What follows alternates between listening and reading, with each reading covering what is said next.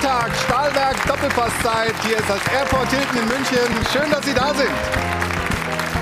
Wir melden uns mitten in den Wochen der Wahrheit, ganz egal ob Bundesliga oder Europa. Jetzt muss die Leistung stimmen, Fehler dürfen nicht mehr passieren. Und deshalb schauen wir natürlich äh, in dieser Sendung auch auf die Bayern.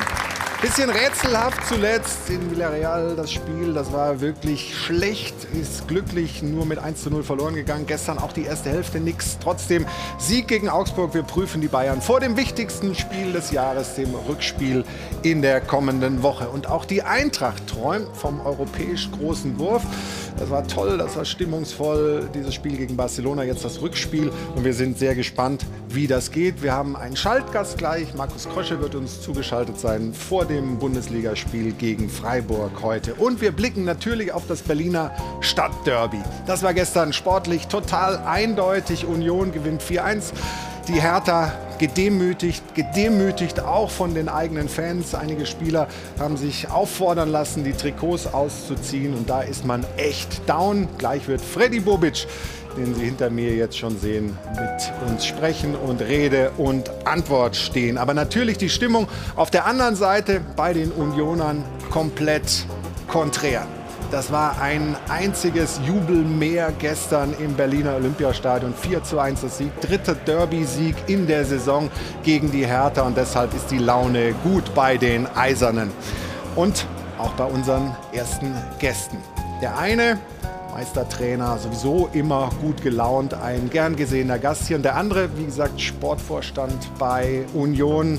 Er ist happy über die Leistung und wir freuen uns sehr auf die beiden.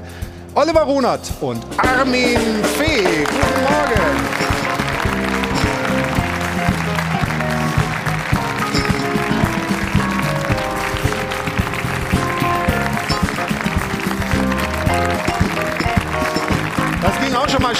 Mit der Drehtür, aber kein Problem.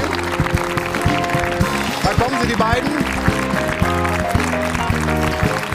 Hajo von Adel und Band begleiten sie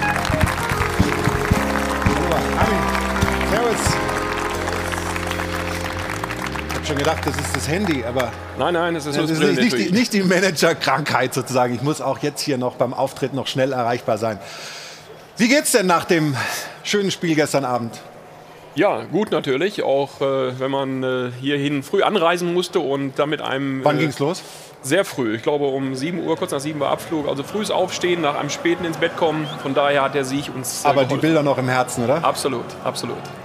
Armin, du als erfahrener Trainer, das ist natürlich jetzt alles gut, aber bei der Hertha schafft der Felix das noch?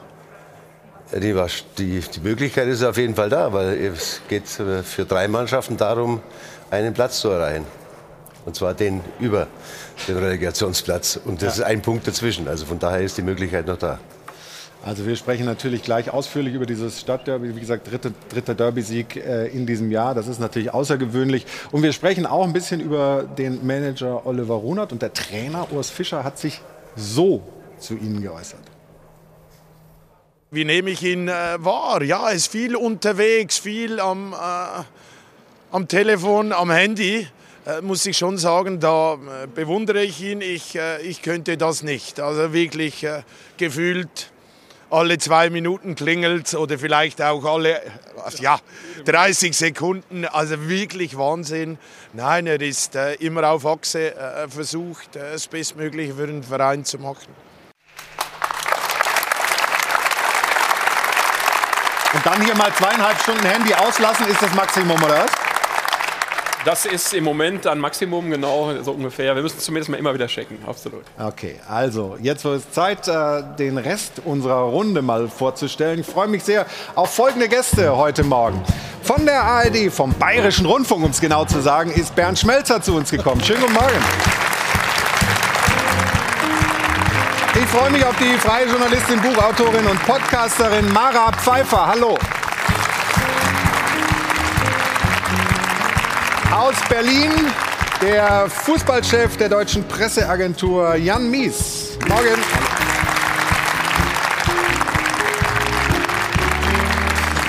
Und wie immer gut gelaunt und bestens vorbereitet, Stefan Effenberg, unser Sporteinsatzleiter.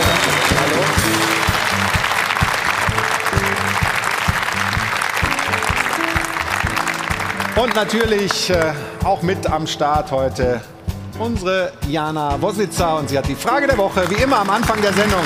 Jana, guten Morgen. Guten Morgen.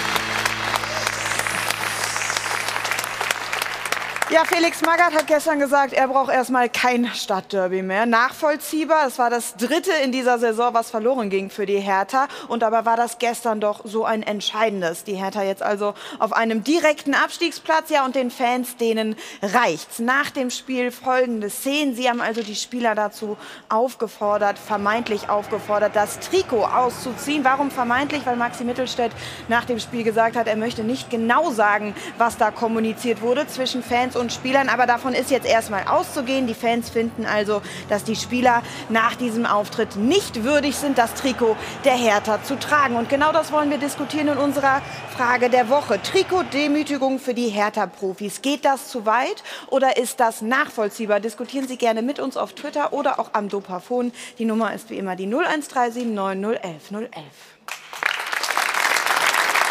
Dankeschön, Jana. Und ja, uns interessiert Ihre Meinung zu diesem Thema. Und jetzt wird es äh, Zeit, auch Freddy Bobic äh, einen schönen guten Morgen zu wünschen. Der ist uns aus Berlin zugeschaltet. Schönen guten Morgen, Freddy. Guten Morgen nach München.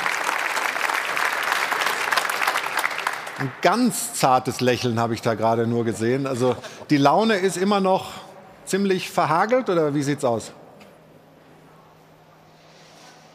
Ja, natürlich. Wenn du ein Spiel 4-1 verlierst, ähm, wenn du dich so drauf freust, auch äh, großes, volles Stadion zu sehen, ähm, große, große, tolle Emotionen ähm, auf den, auf den Rängen, die du natürlich dann für deine Mannschaft natürlich nutzen willst und dass du dann ein Spiel und ein Derby hast noch äh, vor der Brust. Es war ein großer Tag für Berlin insgesamt, äh, dass auch das Stadion wieder, wieder voll war, dass alle Fans zurückgekehrt sind, dass es sehr stimmungsvoll war. Und dann aber natürlich 4-1 verlierst, ist natürlich klar, dass die Stimmung jetzt nicht überragend heute Morgen für uns ist bei der Hertha.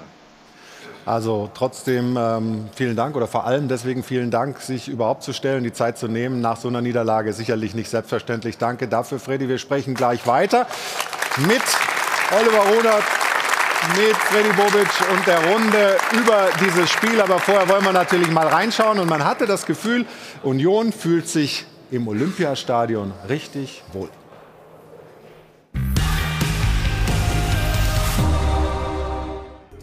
Erst auf dem Rasen gedemütigt und dann auch noch erniedrigt von den eigenen Anhängern, die die Mannschaft nicht für würdig befanden, das Hertha-Trikot zu tragen. Und einige Spieler kamen der Aufforderung nach und legten ihre Trikots ab vor der Fankurve. Bittere Schlusspointe eines bitteren Samstagabends, an dem Hertha BSC dem einstigen Underdog in der Hauptstadt hoffnungslos unterlegen war. In der Pause beendete Trainer Magath sein Experiment mit einem 18-jährigen Außenverteidiger-Debütanten. Doch das kurze Aufbäumen danach, schnell belohnt durch ein kurioses Eigentor, wurde sofort wieder im Keim erstickt. Und wieder war es ganz leicht. Flanke, Kopfball, Tor. Die Unioner zielstrebiger und strukturierter nutzten in der Folge die dargebotenen Räume eiskalt während ihre Fans das Olympiastadion aufheizten und die Hertha nur Pyro auf Unternehmerart dagegen zu setzen hatte. Die letzten Hoffnungen der Verantwortlichen ruhen ja auf Magats Retterqualitäten. Aber als wäre die deutliche 1 zu 4 Niederlage nicht frustrierend genug, kommt jetzt mitten im Abstiegskampf noch die eher abschneidende Trikotforderung der wütenden Fans dazu. Die doppelte Demütigung. Was macht das mit der Hertha? Darüber wollen wir sprechen. Nachdem alle hier die richtigen Plätze gefunden haben. Es gab ja noch den Kampf um die besten Plätze zwischen Armin Fee und Oliver Runert. Ja, hast, du, du, darfst dich auf den Stuhl des Stargastes setzen. Ne? Habe ich mir gedacht, aber. Falsch gedacht! Aber, genau, die Zeit ist rum. Nein. Er hat es verdient. Nein, schön, dass ihr, dass ihr da seid und dass die Laune auch passt. Bei allen, ähm, bis auf Freddy, würde ich sagen, sind hier alle gut gelaunt. Aber Freddy, wir haben ja am, am Ende dieses. Ähm, Beitrags gerade die Frage gestellt, was macht das mit der Hertha? Bleiben wir mal bei dieser Trikotgeschichte. Ähm, einige Spieler haben sich ähm, ja da beeindrucken lassen und ihre Trikots abgelegt. Du hast gestern selber gesagt, ne, ich hätte es als Spieler niemals gemacht, ähm, jetzt mit einer Nacht drüber zu schlafen. Wie sieht die Einordnung aus dieser Diskrepanz zwischen den eigenen Anhängern und der Mannschaft? Ja, wir müssen schon erstmal differenzieren auch ein bisschen, äh, äh, weil wir doch ganz klar sagen müssen, äh, dass die Enttäuschung natürlich äh, auch verständlich ist auf der Seite der Anhängerschaft ja, über die Niederlage. Und das ist das, was ich vorhin gesagt habe. Es war schön, dass alle da waren. Es war sehr stimmungsvoll. Sie haben uns unterstützt der, über das ganze Spiel, haben versucht, auch ihren, ihre Kraft auch aufs, aufs Feld zu bringen, damit die Jungs natürlich noch eine bessere Leistung bringen. Ähm, das ist dann nicht gelungen und natürlich ist dann erstmal eine Enttäuschung da und das verstehe ich vollkommen. Ja, wir reden hier über Sport, wir reden hier nicht über das ja, normale Leben, das habe ich auch gesagt. Ähm, die Szenen, die sich dann abgespielt haben, das sind halt, es gibt diese Gruppierungen halt, das weiß man, äh, die nehmen sich dann schon einiges auch raus dann auch. Ja? Äh, nochmal, auch da wieder Enttäuschung, Frust nach einem Spiel, alles verstanden. Ja? Aber äh, die Jungs aufzufordern, das Trikot abzugeben, ähm, äh, und sie sind es ungefähr nicht wert, dieses Trikot zu tragen. Da geht es dann schon, da wird eine Linie überschritten aus meiner Sicht, äh, die, die nicht okay ist. Ja, die nicht okay ist. Und äh, das macht auch was mit den Spielern, das ist auch ganz klar. Und wir reden jetzt aber hier von Spielern. Das ist ja nicht, das ist ja jetzt nicht, äh, äh, sind ja nicht alle haben das Trikot jetzt da, da, da niedergelegt, viele sind dann noch wieder gegangen. Aber ein junger 18-Jähriger wie Linus Gechter, der natürlich da, davon beeindruckt ist, oder ein oder Marcel Lotka, der 20 ist, äh, dass die natürlich da beeindruckt davon sind und vielleicht das dann auch machen. Ja, kann ich dir jetzt auch nicht verurteilen. Ja, da, da, musst du ja selber mal in dich reindenken, wie du denn in, in, dem, in dem Alter da äh, reagiert hättest. Das ist natürlich dann auch verständlich, dass sie das auch äh, dann gemacht haben. Deswegen kann ich es auch nicht verurteilen. Ja. Äh, verurteilen. Aber insgesamt muss man schon aufpassen, wo irgendwann mal die Grenze ist. Auch dann ähm, nochmal Enttäuschung, Brust nach einer Niederlage. Aber wir reden über Sport. Ja. Wir haben nicht eine Flugstunde weiter, haben einen Sieg ja, wir haben zwei Jahre Pandemie hinter uns und wir haben uns eigentlich gestern gefreut auf dieses stimmungsvolle Derby, dass es einen Gewinner gibt am Ende. Ja, auch einen verdienten Gewinner. Das müssen wir sportlich akzeptieren. Ja. Aber äh, das ist nicht alles das Leben hier. Das muss man auch noch ganz klar sagen. Und deswegen kann ich die Situation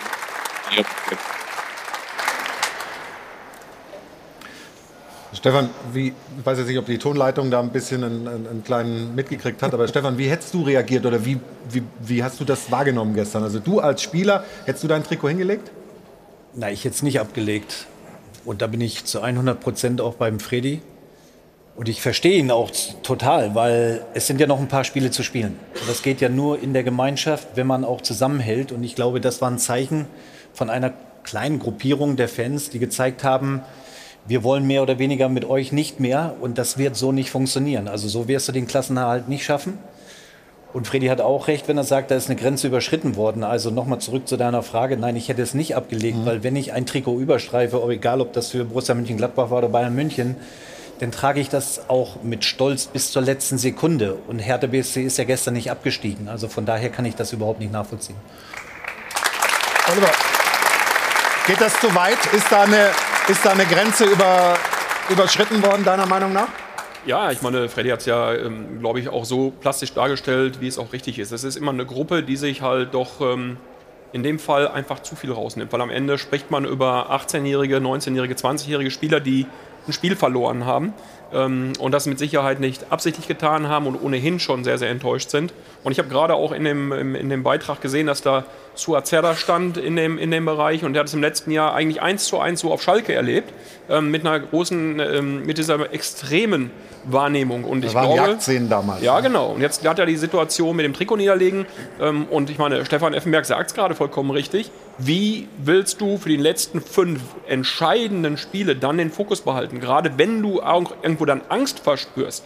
Ja, das ist, glaube ich, äh, der schlechteste Ratgeber. Und äh, ja, Enttäuschung ist gut. Ja, man darf auspfeifen, mit Sicherheit auch sich artikulieren.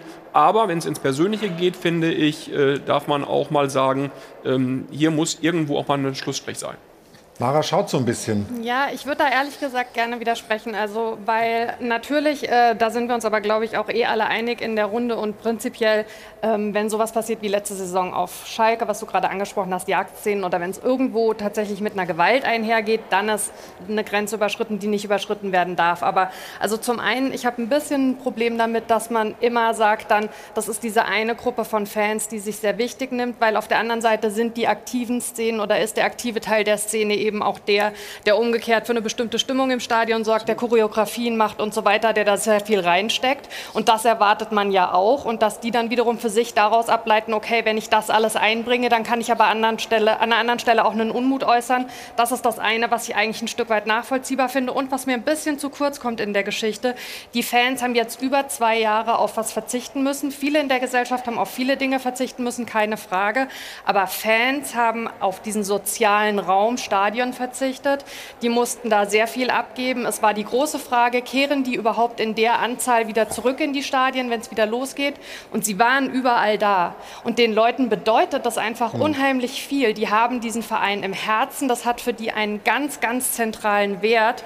Und die sehen dann so ein Spiel. Und es geht ja um eine Haltung. Und wenn ich dann als Fan das Gefühl habe, die Spieler auf dem Platz zeigen nicht die Haltung, die ich erwarte im Abstiegskampf, dass das was macht und dass man dann sagt, sorry, Du musst dir mal überlegen, was das für uns bedeutet und was es für dich bedeutet und ob es dasselbe ist. Und natürlich ist es für die einen ein Beruf und für die anderen ist es eine Leidenschaft. Aber dann zu sagen, zieh dieses Trikot aus, finde ich nicht so verkehrt. Ich bin aber bei dir. Ich hätte als Spieler, der ich natürlich oder Spielerin, die ich nie war, gesagt, ich ziehe es nicht aus. Mhm. Ich zeige im nächsten Spiel, dass ich es zurecht trage. Also das ist, finde ich, nochmal ein anderer Punkt. Aber dass die Fans das Bedürfnis haben zu sagen, ihr steht für uns nicht für das, wofür ihr stehen müsstet, das finde ich absolut nachvollziehbar. Aber wart ihr in der, in der Situation. Ich finde das immer, ich finde das sehr schwierig, im Nachhinein zu sagen, ich hätte es nicht ausgezogen. Ich meine, Max Mittelstädt hat es, glaube ich, danach äh, relativ klug gesagt, er wollte deeskalieren. Das war für die Spieler mit Sicherheit eine bedrohliche Situation. Das, also, ganz ehrlich, ich hätte es wahrscheinlich ausgezogen, wenn da drei Ultras vor mir stehen und sagen, zieh das Trikot aus. Einfach nur, um die, die Situation zu entschärfen. Dann im Nachhinein zu sagen, hm, ich hätte das, das Trikot verteidigt, finde ich schwierig. Ja, aber vor allem auch ein Wort nochmal dazu. Also erstens mal, unsere Fanszene würde das nie machen. Ich finde, das Recht hat keiner sich herauszunehmen, zu sagen, du hast das zu tun, ansonsten so und so. Also da muss ich klar widersprechen. Und noch, es gibt noch mal einen Punkt, das muss man noch mal wiederholen. Es sind noch fünf Spiele. Ich motiviere doch die Leute damit nicht, indem ich ihnen Angst mache, dass ihnen sonst möglicherweise was weiteres. Auf Schalke war es auch eine Entwicklung, die am Ende dazu geführt hat.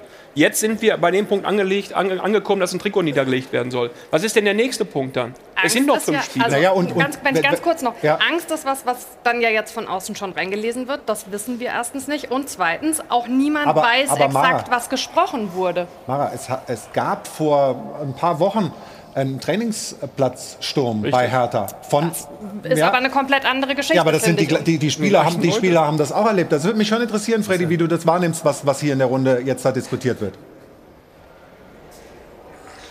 Das war sehr interessant, die ganzen, die ganzen Meinungen auch zu hören. Ähm, das, ist, das ist natürlich klar, aber trotzdem nochmal. Die Spieler gehen bei Siegen in die Kurve, gehen aber auch bei Niederlagen in die Kurve. Das ist auch von uns als Verein auch so gewünscht. Das war bei mir als Spielerzeit genauso gewesen. Und ich glaube, Effe, Armin Fee, äh, alle, die da sind, äh, können das auch bestätigen. Wir haben es auch bei Niederlagen gemacht und wir haben uns auch vieles anhören müssen. Ja? Und äh, das ist doch der, erstmal der Respekt zu zeigen. Ja, wir bedanken euch bei euch, bei, bei euch, dass ihr, dass ihr, dass ihr da war, dass ihr uns supportet habt. Damit wird ja schon der Respekt eigentlich gezeigt, auch von den Fans. Sonst hätte man, hätte man alle in die Kabine gehen können und hätte man gesagt, interessiert uns alles nicht. Ja? Ja? Und lassen sich dann auch, natürlich auch, auch beschimpfen oder auspfeifen, wie auch immer. Das ist okay, ja. Aber trotzdem gibt es gewisse Punkte, die darfst du nicht überschreiten. Und da ist auch so ein, ja, wie es dann nachher heißt, Trainingsbesuch. Das war kein Trainingsbesuch, das war ein Aufmarsch, ja. Ja? War da das Angst geht dabei, halt nicht. War, war, ja? war da Angst da bei den Spielern? Wenn du, weil du Bock hast. Ja? Du wirst auch bestraft am Ende des Tages. Ja? Also wir haben die Diskussion natürlich auch geführt und ich verstehe natürlich, es gab Entbehrungen in den letzten zwei Jahren. Äh, da bin ich aber auch nicht ganz da, weil das Stadion war trotzdem zwischenzeitlich mal auf. Jeder konnte im Spiel teilnehmen. Natürlich unter gewissen Voraussetzungen. Ja. Das hat der eine oder andere Fan gemacht. Die eine oder andere Gruppierung hat es nicht gemacht. Ja. Nochmal, das, das Selbstverständnis auch hier immer mit dem Finger auf andere zu zeigen, ist ein bisschen einfach. Ja. Äh, hier geht es um, die, um eine Normalität. Ja? Support zu zeigen, äh, super. Ja? Aber auch, wir sind im Sport. Es gibt, es gibt Siege und Niederlagen. Und auch in der Niederlage stellst du dich. Und das hat die Mannschaft gestern gemacht. Sie hat sich gestellt. Ja? Sie hat sich gestellt vor die Kurve und hat sich bedankt für den, äh, für den, für den Support. Und natürlich haben sie auch die Pfiffe mitbekommen, ist doch ganz klar. Das haben sie auch verdient, dass sie, dass sie auch Kritik einstecken. Ja? Wie wir alle Kritik einstecken müssen. Aber trotzdem ist dann irgendwo ein Punkt, das dann reicht. Freddy, ich habe gerade zwischendurch versucht, äh, da äh, eine Frage reinzuwerfen. Und zwar hatten Spieler auch nach diesem Aufmarsch, wie du es genannt hast, äh, beim Training jetzt gestern auch einfach Angst vor den Ultras? Angst ist, äh, ist ein schlechter Ratgeber natürlich, Angst zu haben. Ne? Das, ist, das ist auch klar. Ne? Aber beeindruckend auf jeden Fall. Ja? Das ist ein, das ist ein negativer Eindruck, den du natürlich hast. Denn jeder, jeder, jeder Spieler, jeder Spieler ist auch anders. Der geht anders damit um. Und äh, ähm, der eine oder andere kann das kalt, äh, ja, kalt wegwischen und ist schon wieder fokussiert am nächsten Tag und auch aufs Training und aufs nächste Spiel dann auch. Aber der andere nimmt es natürlich auch mit, das ist doch ganz klar. Und ich glaube, Oliver Runert hat es gerade im, im Fall zu Azerda richtig gesagt. Ja? Das kann dich schon, da hast du so, so ein Flashback dann im Endeffekt und äh, das, ist, das, äh, das, das macht mit einem was. Aber auf jeden Fall nichts Positives. Kannst du auch nachvollziehen, ne? Ja, ist ja auch kein, wir reden vom sozialen Verhalten jetzt. Ist es ein soziales Verhalten, eine Bedingung zu stellen, dass sie die Trikots ausziehen müssen? Also ist sicher kein soziales Verhalten und vor allen Dingen, man redet immer, dass man alle zusammenstehen muss und wenn dann irgendwas passiert, man muss ja der Mannschaft muss man eins klar sagen gestern, die haben wirklich alles versucht. Sie waren gestern die schwächere Mannschaft. Union war einfach klar besser, individuell und auch mannschaftstaktisch besser. Aber sie haben sich trotzdem reingehauen und das, äh, das ist einfach nicht zu tolerieren, dass sie dann das Trikot ausziehen müssen. Weil Freddy sagt ja richtig, was kommt denn danach? Ja, Diesmal war es nur das Trikot ausziehen. Was ist dann? Also sonst mit dem sozialen Verhalten hat das nichts zu tun. Wir haben, ja, wir, haben ja, wir haben ja auch die Frage der Woche gestellt zu diesem Thema. Bin ganz gespannt, was wir da für Ergebnisse kriegen. Wir werden gleich auch noch mal ein bisschen im Netz stöbern und äh, ein bisschen mitkriegen, ein bisschen fühlen dran, was zu Hause da so gedacht wird. Ob die Mara da vielleicht gar nicht so in der Minderheit ist mit ihrer Meinung wie hier in äh, der Runde. Das nach einer kurzen Unterbrechung. Machen Sie mit bei unserem Gewinnspiel. Gibt Geld zu gewinnen, E-Bikes und so weiter. Wir drücken die Daumen und sind gleich wieder zurück im Stahlberg Doppelpass. Werbung Anfang. Werbung Ende. Willkommen zurück beim äh, Stahlberg Doppelpass aus dem Flughafen Hilton in München. Wir sind mitten in der Debatte über das Berliner Stadtderby. 4 zu 1 äh, hat Union gestern die Hertha geschlagen. Vor allem die Szenen nach dem Spiel haben uns bisher beschäftigt und das haben wir ja auch in unserer Frage der Woche wissen wollen. Wie sehen Sie das eigentlich? Ich bin gespannt auf die Ergebnisse, die Jana jetzt präsentiert sehr, sehr ausgeglichenes Abstimmungsergebnis tatsächlich stand jetzt, aber mit leichter Tendenz Richtung, ja, das war drüber, das war einfach eine Nummer zu viel. Ein Angriff auf einen Menschen ist immer falsch, ist dann auch egal, ob der körperlich oder tatsächlich verbal passiert. Aber hier ist die Fanszene schon lange auf dem falschen Weg. Niemand ist größer als der Verein, auch keine Fans, Ultras oder sonstige Gruppen. Diese hier geht Richtung das, was Stefan gesagt hat. Ich hätte entweder das Trikot nicht ausgezogen oder es alternativ aus, aber eben nie wieder angezogen. Demütigen lassen muss sich kein Mensch. Tatsächlich gibt es aber auch relativ viele Stimmen, die in die Richtung gehen, ähm, was Mara eben gesagt hat. Zum Beispiel dieser hier. Fans, glaube ich, dürfen das in dieser Situation bei Hertha sagen. Sie sehen, wie hunderte Millionen Euros sinnlos in die Mannschaft investiert worden sind, zahlen trotz der Tabellensituation und hoher Inflation brav die Tickets und was sehen Sie? Spieler ohne Herz und Leidenschaft. Jetzt wollen wir aber natürlich auch noch hören, was Sie zu Hause gesagt haben bei uns am Dopafon. Für mich ist das keine Demütigung. Die Fans geben ihr letztes Hemd, den letzten Groschen und die Spieler spielen einen Schrott zusammen. Für die Fans habe ich kein Verständnis. Natürlich, wir sind alle enttäuscht, dass es gerade sportlich nicht läuft. Aber ich meine, wenn die Mannschaft gut spielt und Erfolg hat, wird sie abgefeiert. Und wenn sie keinen Erfolg hat, sind die Spieler nicht wert, das Trikot zu tragen. Ist Schwachsinn. Da haben sich die Spieler von Hertha BSC nur lächerlich gemacht. Das Trikot ausziehen bloß, weil ein paar Fans es wollen absolut falsches Zeichen in dieser schwierigen Situation, die Spieler zu demütigen. Man muss in diesem Abstiegskampf jetzt zusammenhalten und die Fans von Hertha haben ein schönes Fußballfest mit so einer Aktion, auch wenn man verloren hatte. Die Atmosphäre war toll, hat man einfach kaputt gemacht.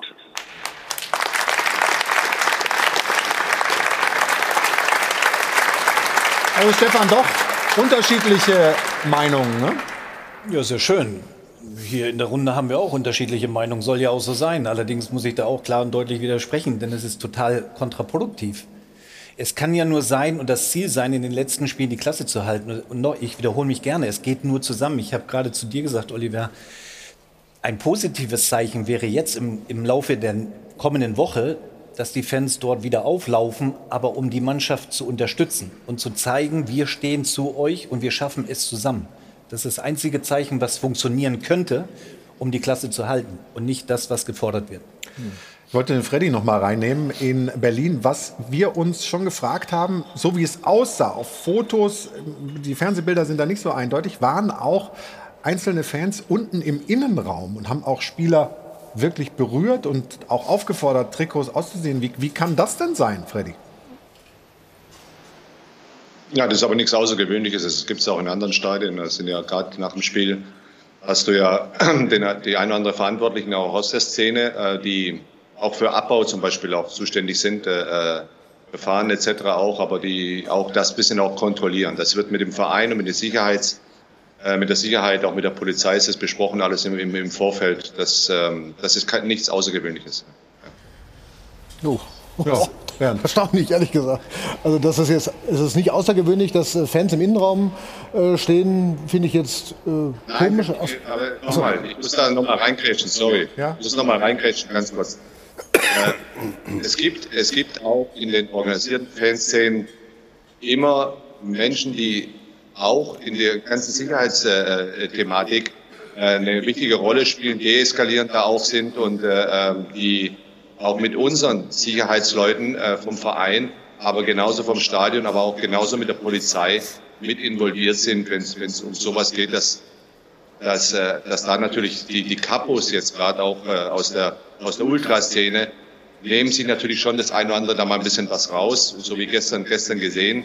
Aber das sind ja nicht die Fans, dass da jetzt alle, alle auf der Tatanbahn sind. Das wäre natürlich ein Problem gewesen. Aber es gibt immer welche, die natürlich äh, in enger Kommunikation mit Polizei, aber mit, äh, mit den Sicherheitsbehörden stehen und auch den Behörden oder den äh, Mitarbeitern vom Verein. Gibt es denn da einen Hebel vom Verein, den man noch irgendwie ziehen kann, um das jetzt für die letzten Spiele wieder zu kitten? Ich meine, es ist ja jetzt nicht, wirklich nicht der erste Vorfall gewesen mit, den, mit dieser Gruppe. Ähm, weil das lässt nichts Gutes vermuten für die, für die nächsten Spiele. Kann man, kann man da noch was machen als Verein? Ja, wir, wir, sind immer für, für Dialog offen. Ja, und der Dialog ist natürlich manchmal auch gar nicht so einfach, gerade in so einer Situation. Das, das können Sie, äh, Sie sicher sagen. Das haben wir auch nach dem, nach dem äh, äh, Trainingsvorfall gehabt auch. Ähm, das war nicht angenehm, war sehr schwierig. Äh, trotzdem suchen wir immer den Dialog und versuchen auch einen offenen Dialog zu, zu führen auch. Äh, dass wir zusammen es nur schaffen können. Es kommt ja das Richtige aus der Runde auch raus und da soll, sollte man mehr darüber reden, dass es eigentlich nur zusammen geht, auch in so schwierigen Situationen auch da rauszukommen, äh, wenn, du, wenn du im Abstiegskampf bist. Weil es ist, und wenn wir mal auf den Sport dann wieder gehen, äh, heute oder an diesem Wochenende ja nicht viel passiert in der Tabelle, wenn man es nüchtern mhm. betrachtet. Ja, wir sind ein Punkt weg, ja, äh, sogar zwei Punkte, wenn man unser Torverhältnis sieht. Aber trotzdem sind noch fünf Spiele zu spielen und wir spielen gegen die direkten Konkur Konkurrenten um den, um den Klassenerhalt. Und deswegen werden wir uns darauf viel mehr fokussieren, als jetzt noch eine größere Baustelle aufzumachen und den Dialog mit den Fans trotzdem weiter zu suchen. Ich finde auch, wenn ich ganz kurz dazu noch was sagen darf, das widerspricht sich ja gar nicht. Also die Fans sind ja gekommen, sie haben die Mannschaft während des Spiels komplett unterstützt. Es gab nach diesem Spiel, wie auch immer man das dann irgendwie lesen möchte, eine verbale Auseinandersetzung. Und ich würde davon ausgehen, dass die weiter auch genauso hinkommen. Also ich sehe das überhaupt nicht so krass, wie du das jetzt beispielsweise auch beschrieben hast, dass das ein totaler Bruch ist. Die haben ja während des Spiels die Fans abgeliefert und nach dem Spiel gab es diese sehr deutliche Unmut Armutsbekundung. Wieso, wieso um einen Bruch? Flock. Ich habe nicht, was für ein Bruch? Na, weil du gesagt hast, es ist jetzt ein Bruch zwischen den Fans und der Mannschaft im Prinzip da. Ich habe gesagt, ist ja das ist kontraproduktiv, das ist kein Bruch. Das ist ja eine kleine Gruppe. Also es ist ein großer Unterschied. Okay. Das ist aber kein aber Bruch. Also beim gesagt, Bruch, den kannst du dich verabschieden. Aber da wurden einige Spieler eben aufgefordert. Die einen haben es dann gemacht, die anderen haben es nicht gemacht.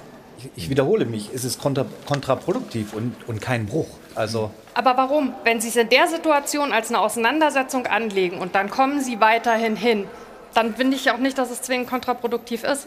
Sondern Sie haben in dieser Situation eine Auseinandersetzung gesucht, aber Sie sind ja und da forderst gewesen. die Sie Spieler stehen zu ja etwas da. auf, was sich nicht gehört.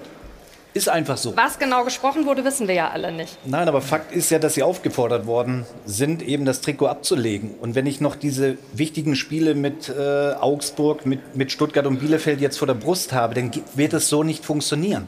Du schürst ja eine gewisse Angst.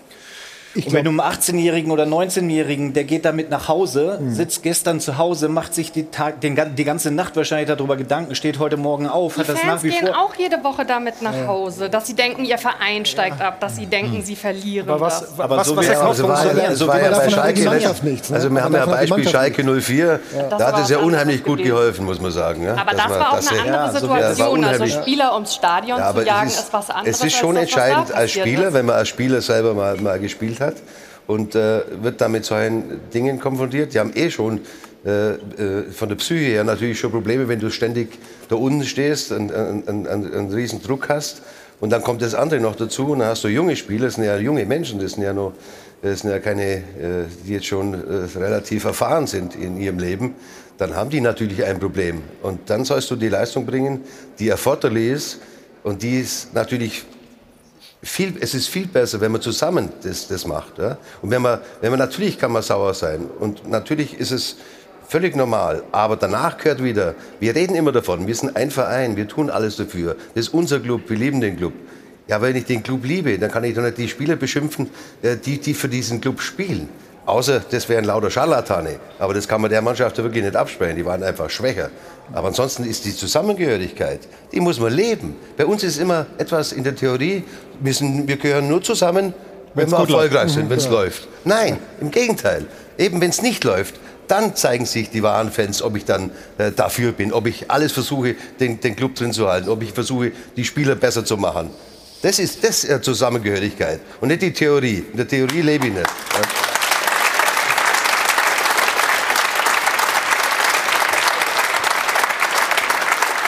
Ja, und dann lass uns mal über das reden, was im Spiel gestern äh, los war. Äh, Freddy hat ja gesagt, tabellarisch ist nicht wirklich viel passiert gegen die Hertha, aber äh, gestern, Stefan, sind schon die Schwächen der Mannschaft ziemlich aufgedeckt worden von Union. Wir sehen das äh, 1 zu 0 von Haraguchi. Von Hertha, ja, die, die Schwächen, ja. Ja, habe ich Union gesagt? Entschuldigung, die hatten gestern fast gar keine Schwächen. Natürlich, ja genau, genau. Besonders halt über Außen, das ist natürlich zu einfach. Jetzt kann man über den Torwart reden, aber das wollen wir jetzt alles nicht machen. Grundsätzlich gilt für die Hertha eben die Zweikämpfe anzunehmen und das haben sie nicht geschafft. Das hat man gerade gesehen über die Außenbahn, wie leicht er da vorbeiziehen kann und den Ball eben auch gefährlich machen kann.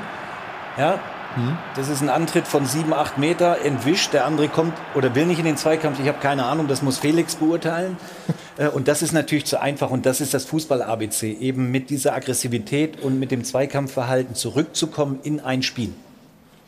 Und wenn ich gerade schon fehlerhaft gesagt habe, Union hätte Schwächen gehabt, das war ja nicht so, aber es gab äh, das 1 zu 1, dieses Eigentor und dann direkt zu antworten, das war, glaube ich, dann schon auch nochmal ein Schlüssel äh, für dann den am, im, im Endeffekt deutlichen Sieg. Ja, es war sicherlich dann der Schlüssel, das 2-1, gar keine Frage. Allerdings hatten wir schon eine Schwäche, nämlich die, dass wir in der ersten Halbzeit aus klarsten Torchancen das Spiel noch gar nicht entschieden haben und überhaupt in die Halbzeit gegangen sind mit dem 1-0 und rausgekommen sind mit dem schnellen 1-1. Weil zur Halbzeit musste es gefühlt Schon höher stehen, ne? Genau, musste es mindestens ein Unterschied sein von zwei, drei Toren, weil so klare Chancen wie wir hatten. Und ja, Stefan hat gerade gesagt, über Tor wollen wir nicht reden, aber in der ersten Halbzeit hat er schon großartige Bälle rausgeholt, muss man auch sagen. Ähm, wenn er auch in der Szene möglicherweise nicht so glücklich aussah. Ja. Aber am Ende, deswegen war es, glaube ich, ein hochverdienter Sieg, so wie es auch schon gesagt worden ist. Absolut. Freddy, und das 3-1 dann von Geraldo Becker äh, hat das Ganze eigentlich besiegelt. Was hat die Mannschaft, hat Hertha gestern zu schlecht gemacht, um überhaupt eine Chance zu haben gegen Union? Nein, das sieht man jetzt auch in der Situation. Wir haben wieder, da war auch wieder ein individueller Fehler dabei äh, in, in der Situation, aber trotzdem ähm, ganz klar, richtig analysiert von allen auch. Und das hat man vor allem beim ersten Tor gesehen. Die Mannschaft war, war einfach körperlich präsenter, war klarer, Sie wollte diesen Zweikampf gewinnen auf den Außen, hat den gewonnen in sieben, acht Meter, Flanke wird gemacht. Äh, Gucci hat mit aller, ist ja kein Kopfballungeheuer, aber mit aller, mit aller, mit aller Robustheit und Mentalität ist an diesen Ball reingegangen und wollte dieses Tor machen. Das war der große Unterschied. Äh, äh, insgesamt auch. Die, die Mannschaft ist reifer und Union, das, das, das, das spürt man, die hat absolut verdient gewonnen. Sie sind da wirklich auf einem, auf einem sehr, sehr guten Weg. Da, da kann ich nur beglückwünschen. Das habe ich auch nach dem Spiel auch gemacht, weil nochmal, es geht um Sport. Ja, und äh, da auch in der Niederlage muss man, muss man auch Größe zeigen und muss man Respekt zollen, wenn, wenn ein anderer Verein das einfach gut macht. Und äh, das, das war gestern unser Problem, war einfach, wir sind, ja, sind gelaufen, wir haben ge ge gekämpft, aber wir, wir haben es nicht zusammen gemacht. Ja? Wir haben es nicht kompakt hinbekommen. Und das war unser großes Problem. Und gerade auch in der Phase, wo es vielleicht mal kurz besser lief, nach dem 1-1, wo wir dran waren, kriegen wir halt postwendend äh, äh dieses 2-1 weil das Beste an der ersten Halbzeit war, dass es wirklich nur 0-1 stand und nicht 0-3. Da bin ich komplett bei Oliver, äh, da hat er vollkommen recht. Ähm, und dann kommen wir aus der Halbzeit und kommen eigentlich gut aus der Halbzeit, machen dieses 1-1 und kriegen eigentlich Postwende des 2-1. Und das war natürlich dann wirklich dann, ja, da war, da war der Deckel drauf. Ja, und äh, das, das ist uns diese Saison leider zu oft passiert und vor allem in die Fred, Freddy, der katastrophal aus.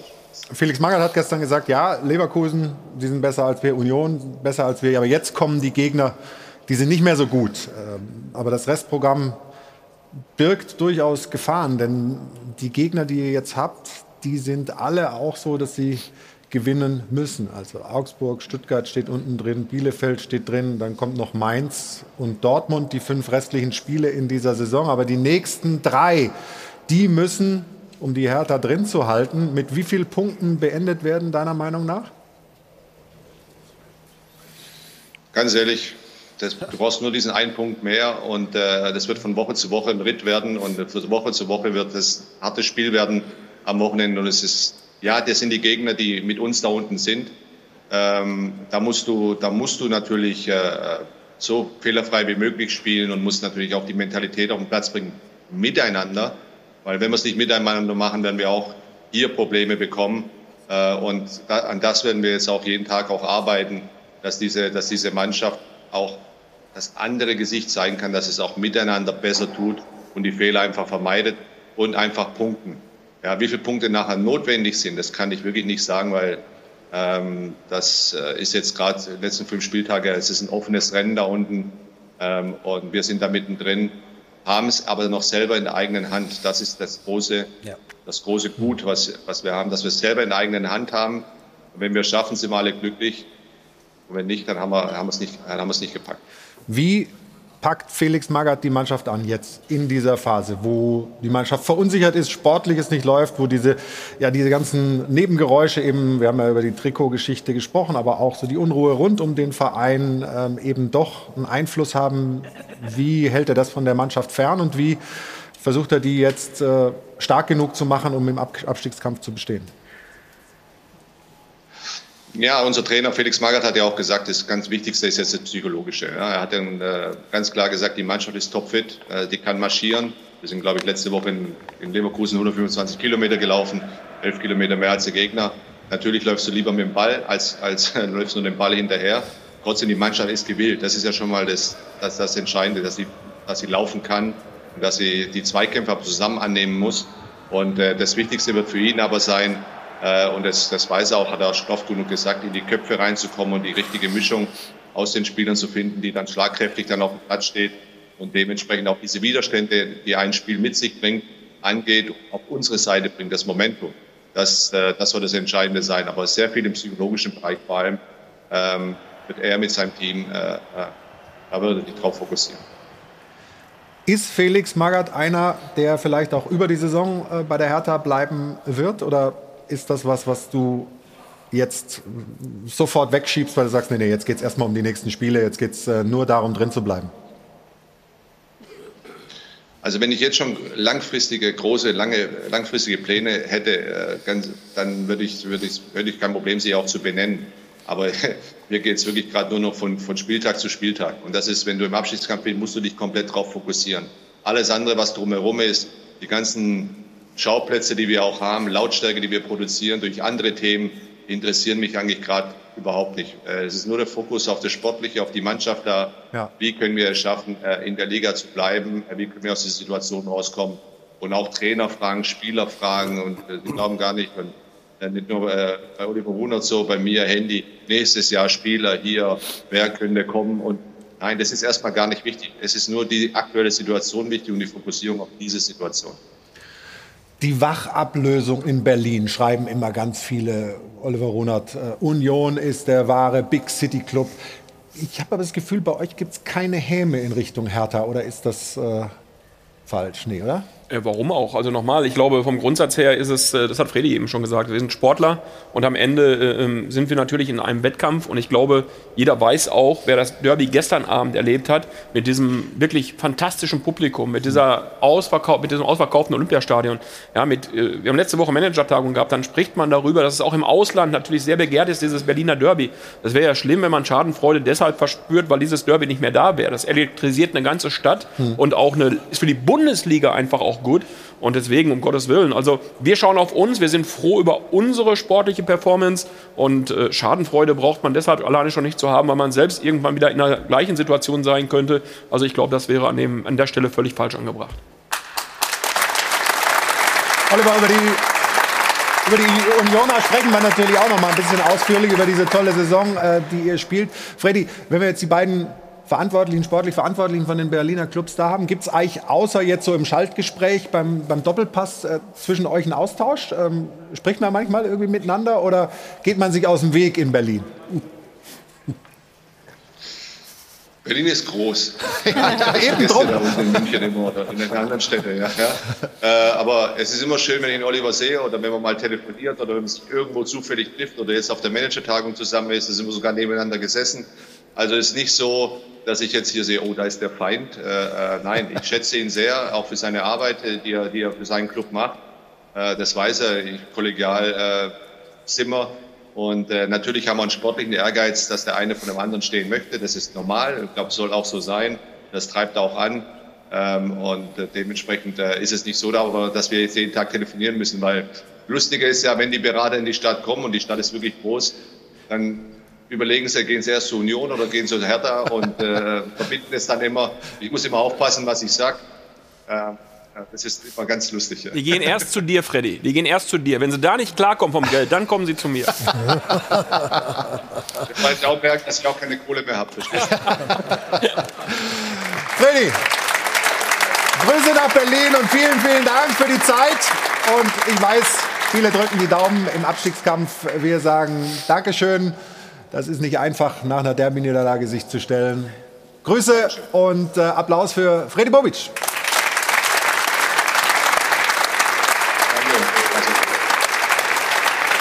Und wir bleiben im Abstiegskampf. Jana meldet sich jetzt mit der Szene der Woche.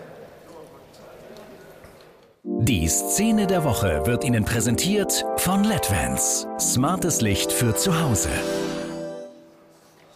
Und dabei schauen wir auf die Partie Wolfsburg gegen Bielefeld. Kurz nach der Pause, die Wölfe bereits in Führung, aber dann dieser wunderschöne Freistoß von Maxi Arnold.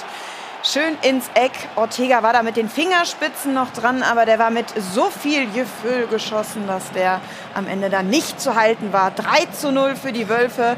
Am Ende dann sogar ein 4 zu 0 Sieg und damit der höchste Saisonsieg für den VfL Wolfsburg. Dazu auch noch ein ganz schön entscheidender, nämlich mit Blick auf die Tabelle. Sie konnten sich damit nämlich ordentlich Luft verschaffen im Abstiegskampf. Acht Punkte auf den Relegationsplatz sind es jetzt für Wolfsburg, die damit also mehr oder weniger raus. Ebenso wie das Schwergewicht aus Gladbach. Auch die ja mit einem Sieg gestern. Und damit können wir sagen, fünf Spieltage vor Saisonschluss spitzt sich der Abstiegskampf auf einen Dreikampf zu, nämlich mit der Hertha, die haben wir gerade ausführlich besprochen. Bielefeld, die leider nur mit einem Punkt aus den letzten sechs Spielen, ja und auch für den VfB Stuttgart hat die Erfolgsserie am Freitag gegen den BVB geendet. Vielleicht noch den FC Augsburg, den müssen wir da noch zumindest mal zu 0,5 mit reinzählen. Aber mehr oder weniger der Abstiegskampf jetzt also zwischen Hertha, Bielefeld und dem VfB Stuttgart.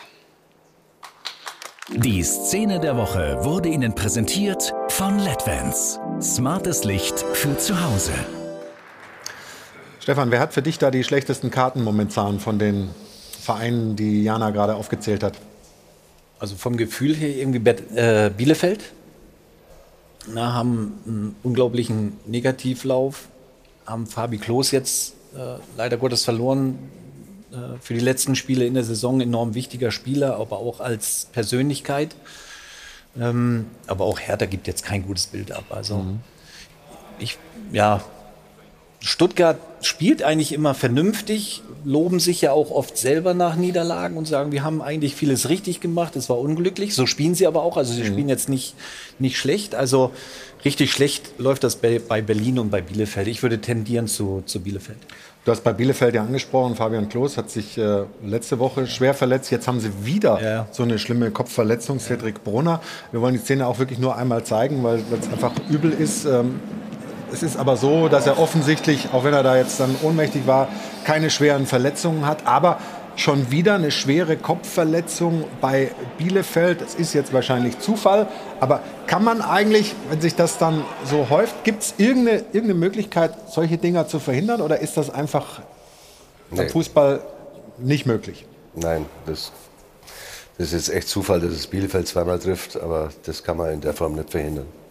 Ich glaube, wichtig, wichtig ist vor allem der Umgang damit, mit Kopfverletzungen, mit Zusammenstößen, dass man nicht wie vor zehn Jahren, Zu früh wieder anfängt, meinst du das? dass man nicht sofort wieder sagt, ja komm, links, rechts, spiel weiter, du kannst noch, ähm, sondern dass man da wirklich sehr genau drauf schaut, welcher Spieler nach Zusammenstößen, nach gerade mit dem Kopf, äh, weiterspielen kann und wer nicht, weil das erleben wir immer wieder, das sind am Ende heikle Folgen, die daraus entstehen. Es ist halt die alte Regel war ja wirklich so, dass du auch zum Schutz den Arm mit hochnehmen durftest. Mhm. Das wurde ja dann untersagt, also dass man das nicht mehr Mhm. durfte.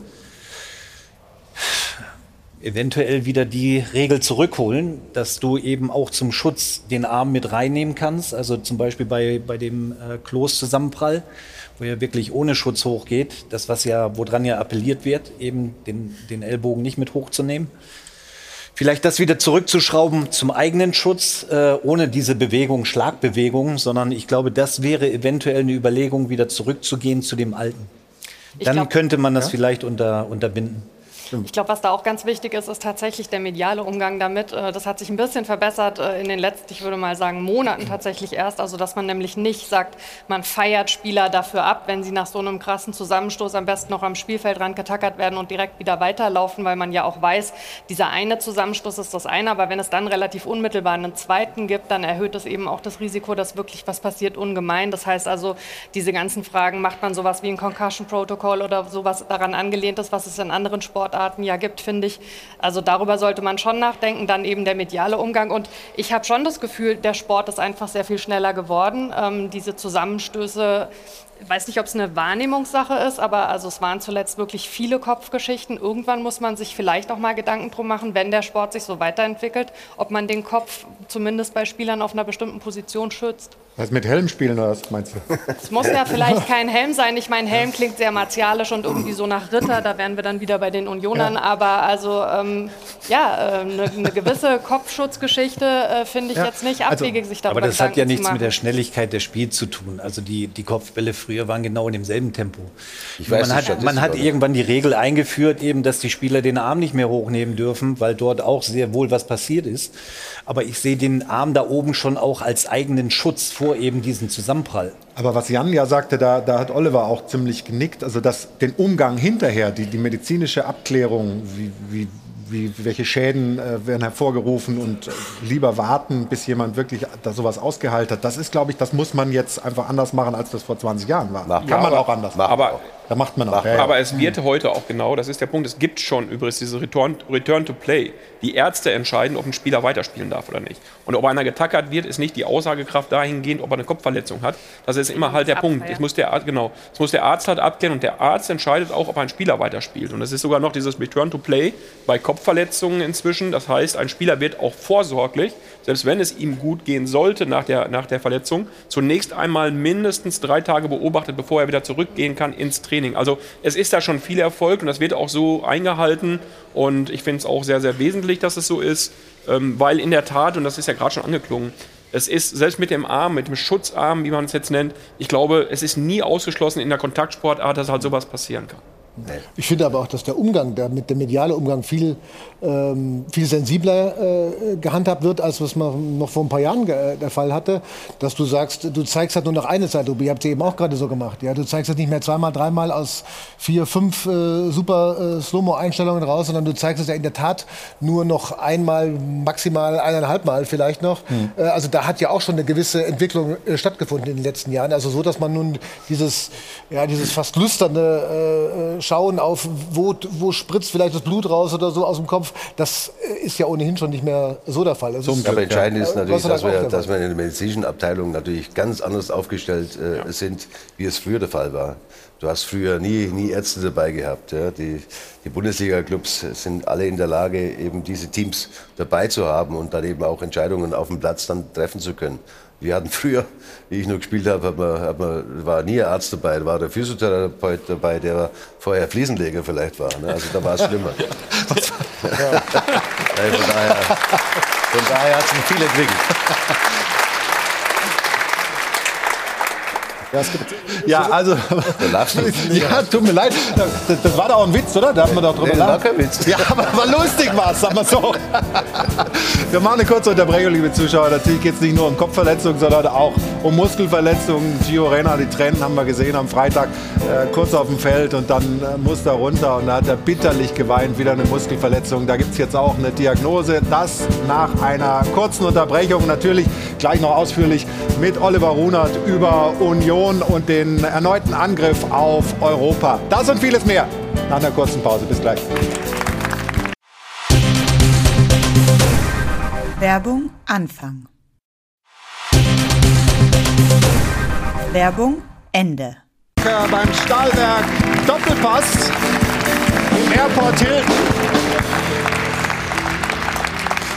Und das Schöne ist, dem, dem Oliver Runert reicht ein Auftritt durch die Drehtür offensichtlich nicht. Ja, ich meine, klar, er hat 4-1 gewonnen mit ja. Union. Ja. Da will man noch mal einen zweiten Auftritt. Ich hoffe, er kommt auch gleich wieder. Er steht schon wieder vor der Tür. Wo steht er? Ist er wieder rausgegangen? Oder? Ja, er gibt Autogramme nee, hinten auf der jetzt, Toilette. wo Freddy Bobic nicht Otto. mehr zu sehen ist, oh. kann er auch gehen. Wo ist er? Da ist er, meine Damen und Herren. Zweiter großer Auftritt.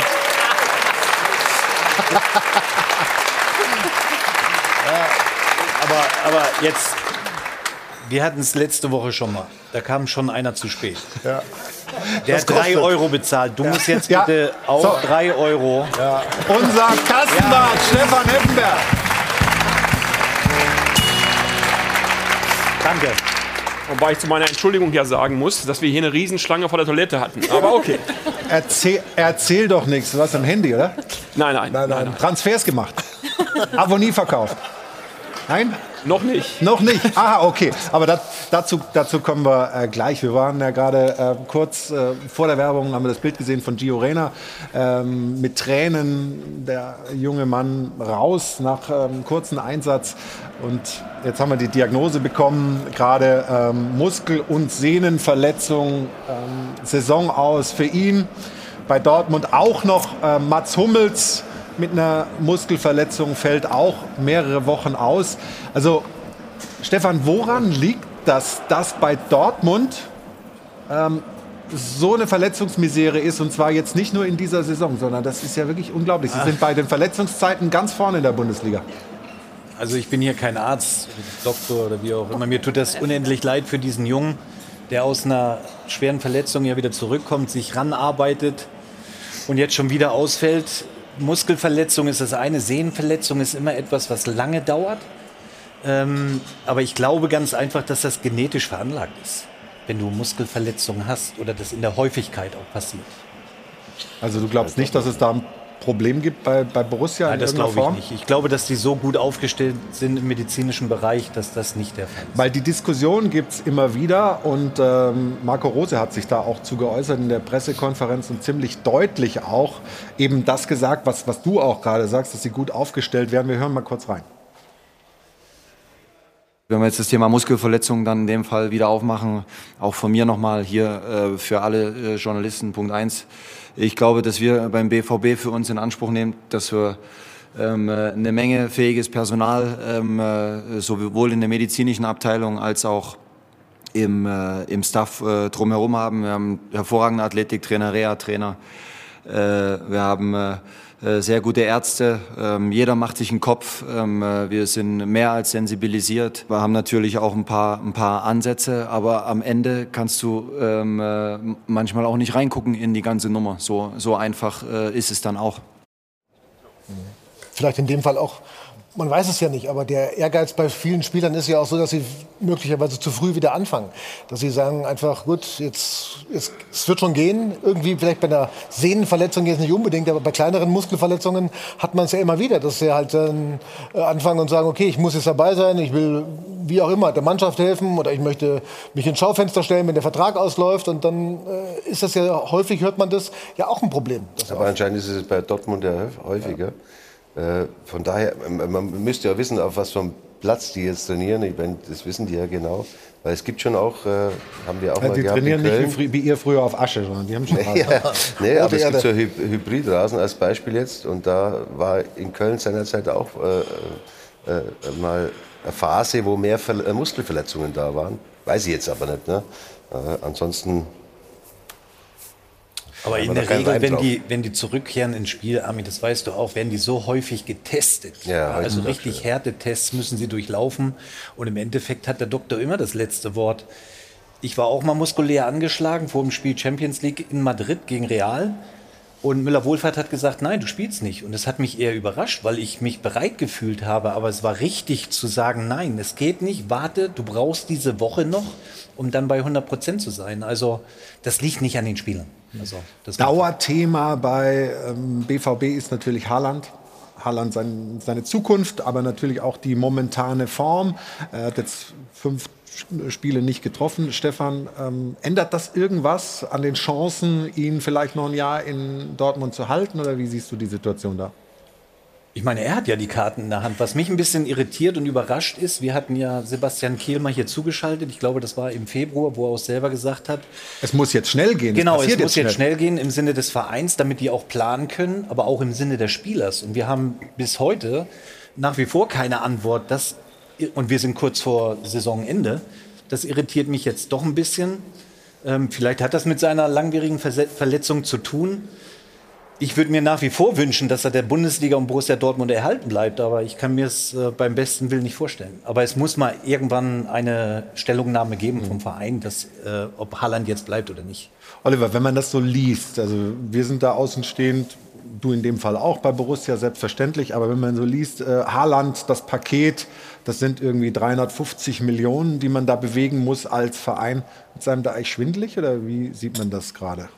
Ja, gut, ich meine, äh, ist ja gerade angesprochen worden, ich meine, der Borussia Dortmund bewegt sich halt auf einem äh, Level, wo man jedes Jahr in der Champions League vertreten ist, wo man zu den Top-Vereinen Deutschlands gehört. Und wenn man weiß, was in den Bereichen Champions League top äh, bewegt wird, ist das sicherlich ein Paket, wo man einfach sagen muss, da muss man sich halt mitmessen, wenn man dabei sein will. Und mhm. deswegen ist das dann irgendwo auch sicherlich für die handelnden Personen jetzt äh, äh ähm, ein Volumen über die Jahre gesehen, mit dem man sich halt beschäftigen muss. Was ist Ertrag und was ist letzten Endes Ausgabe? Und das müssen die Kollegen und werden die Kollegen in Dortmund sicherlich ohnehin tun. Und nochmal ein Wort, er hat fünf Spiele nicht getroffen. Ich finde das immer so ein bisschen unglücklich. Er hat am äh, äh, Freitag das 1-0, soll er da drauf schießen, dann wieder ein Tor macht, er bereitet dieses 1-0 perfekt vor. Brandt muss nur noch den Ball ins leere Tor schieben. Das ist im Grunde genommen ein Assist wie ein Tor. Und ich glaube, ähm, ja, natürlich gibt es diese Diskussion und er will auch ein Tor machen. Am Ende hat er Pech, dann schießt er ein Tor, dann wäre wieder vielleicht alles gut gewesen, wo dann der äh, Passgeber kurz abseits steht. Also nochmal, ich glaube, er ist für den BVB unglaublich wichtig. Und äh, das ist, glaube ich, das Entscheidende. Und das hat man auch am Freitag gesehen. Ähm, damit bringt ja den BVB äh, auf, Sieg, auf die Siegerstraße und äh, sind am Ende die Punkte. Und den Spieler, da gebe ich Stefan Effenberg auch wieder absolut recht, ja, in der Bundesliga zu sehen, ist sicherlich für die Bundesliga an sich eben ein Gewinn. Absolut. Und wenn wir die Situation jetzt vergleichen vom BVB und von Union, dann sind das kleinere Zahlen. Aber auch bei euch ändert sich ja mit der Zeit äh, langsam was. Also man ist jetzt das dritte Jahr in der Liga, hat europäisch gespielt. Vielleicht kommen jetzt mal Transfers, die richtig Geld in die Kassen spülen. Also wir sprechen über Union Berlin, kriegen aber vorher eine filmische Vorlage zum Gespräch über die Eiserne Union.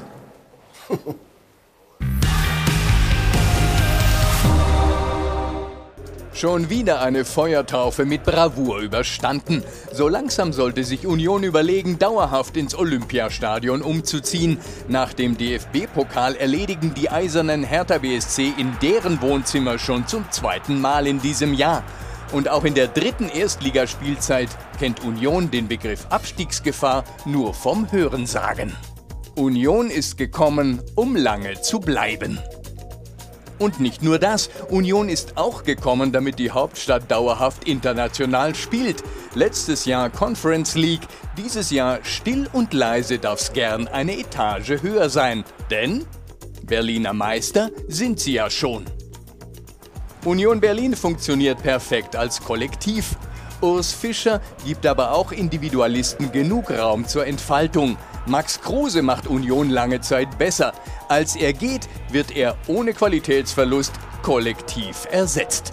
Der Fluch der guten Tat, der Erfolg der Eisernen weckt regelmäßig Begehrlichkeiten bei der Konkurrenz. Leistungsträger wandern ab zu größeren Geldtöpfen. Avonie wird wahrscheinlich im Sommer für rund 30 Millionen verkauft. Das schwächt den Sturm, füllt aber die Kasse von Oliver Runert. Der ist bekannt für günstige Leihgeschäfte und noch günstigere Transfers. Da fragen wir uns schon, können Sie mit so viel Kohle überhaupt umgehen, Herr Runert?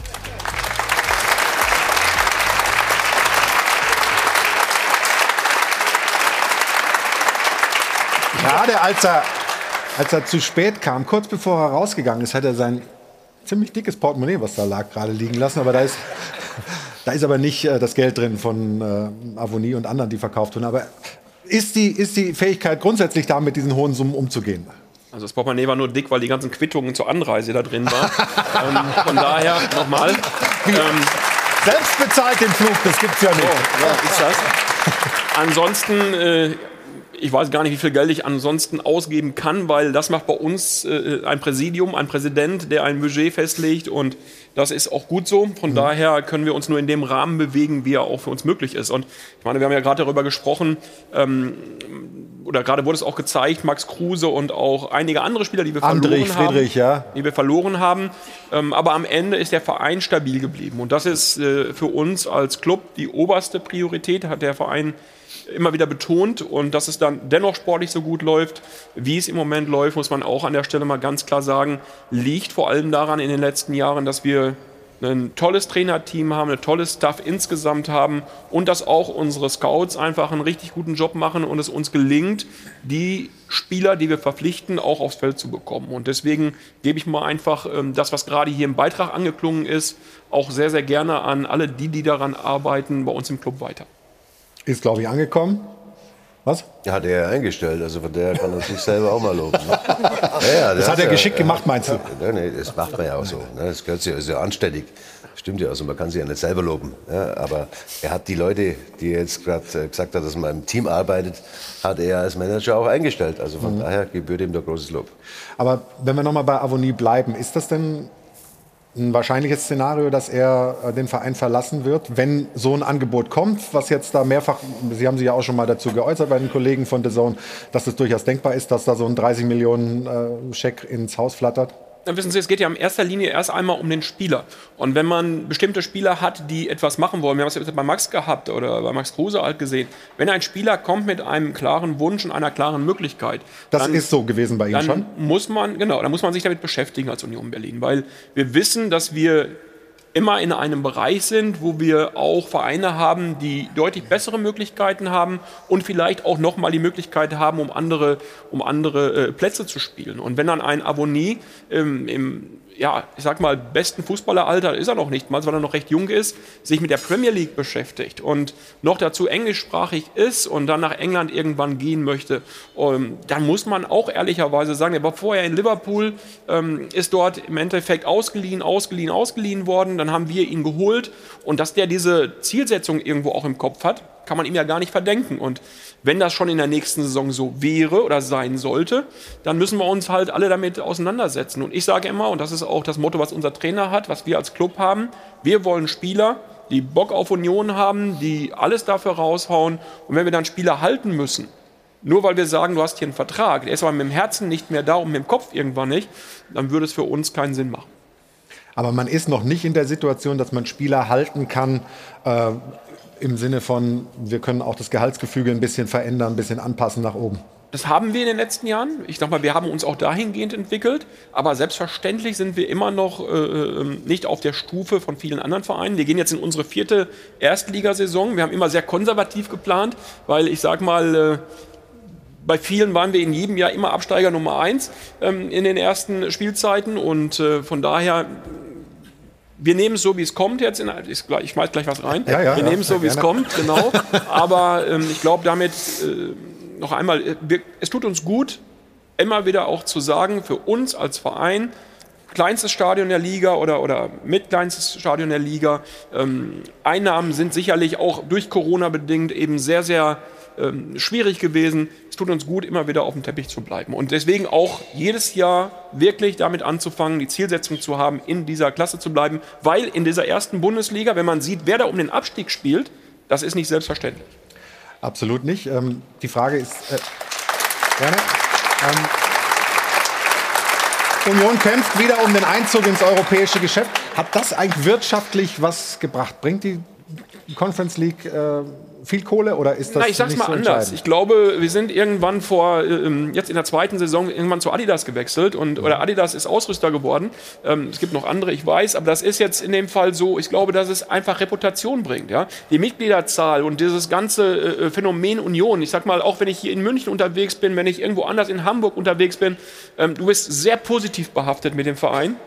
Und die Menschen mögen das. Und ich glaube, dass dieser Club eben auch der Bundesliga richtig gut tut. Weil das, was man da sieht, die Menschen da, wenn man äh, diese Fans erlebt, wenn man in der alten Försterei ist, das hat noch diesen Fußballspirit, den viele von uns Älteren vielleicht noch ähm, sehr, sehr leidenschaftlich mögen. Aber was auch die, ja, ich sag mal, die, die, die Fußballliebhaber einfach begeistert. Und deswegen glaube ich, tut Union der Liga einfach richtig gut. Ist das, Jan, ist das. Ist das echt oder ist das Image, vor allem Imagepflege?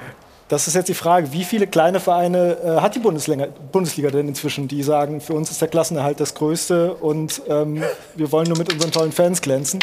Ähm, wenn man sich zweimal äh, in Folge für das internationale Geschäft qualifiziert, würde ich sagen, gehört man nicht mehr zu diesem Kreis äh, der Vereine, die sagen Klassenerhalt und sonst nichts. Das ist mir dann schon ein bisschen zu klein gemacht für einen Club. Nö, wir sagen ja nicht umsonst nichts. Also wir würden schon nehmen, wenn wir da mitspielen dürfen. So ist das ja nicht.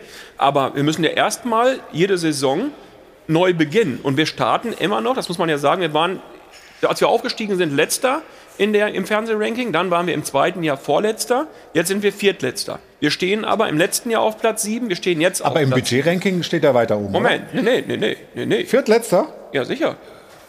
Nochmal, und deswegen muss man ja klar sagen, wir sind Viertletzter in dieser Saison, wir waren davor Letzter und Vorletzter. Und ich sag mal, wir müssen immer, oder andere müssen sehr viel falsch machen und wir sehr viel richtig, damit wir im Grunde genommen um diese Plätze spielen. Und deswegen, auch wenn, wenn Armin das jetzt ein bisschen auf mich gerade projiziert, glaube ich, dass die handelnden Personen das sehr gut machen. Aber wir haben auch jetzt wieder einen Umbruch. Du weißt aber nicht, wie ein Umbruch geht und wie ein Umbruch aussieht. Das ist immer so ein bisschen auch Glaskugel, dass das funktioniert. Ja? Und deswegen ähm, kannst du, wir haben diese Stabilität, dass wir sagen können, wir behalten den, den und den Spieler nicht. Wir verlieren wieder einige Spieler. Das heißt, das, was neu dazukommt, muss wieder funktionieren. Und deswegen, also ich finde, das ist kein bisschen Understatement, sondern jeder, der sich mit der Thematik ernsthaft beschäftigt, äh, der weiß, dass es für einen Club unserer Größenordnung gut ist, so zu hantieren. Und jetzt reden wir mal über den FC Augsburg zum Beispiel. Die sind jetzt zehn Jahre drin in der Liga ja, oder elfte Jahr jetzt irgendwo, feiern das immer noch ab. Ich finde das nicht schlimm. Wir haben eine Liga, die vom Geldranking und alles halt sehr weit auseinander liegt. Und ich finde es vollkommen in Ordnung, wenn ein Verein wie unser, der jetzt im dritten Jahr Bundesliga spielt, hier nicht anfängt und große Sprüche macht. Aber schon klar, aber dann, dann sitzen hier, dann können wir hier zehn Stühle hinstellen mit äh, von, von zehn Vereinen, die sagen alle das Gleiche und äh, das passt halt nicht. Man muss halt, man muss halt schon gucken, wer, wer denn immer wirklich der Kleine ist und wo es ein Wunder ist, wenn der Klassenerhalt geschafft ist. Ja, was soll ich denn sagen? Wir wollen deutscher Meister werden? Nein, aber Pokalsieger zum Beispiel.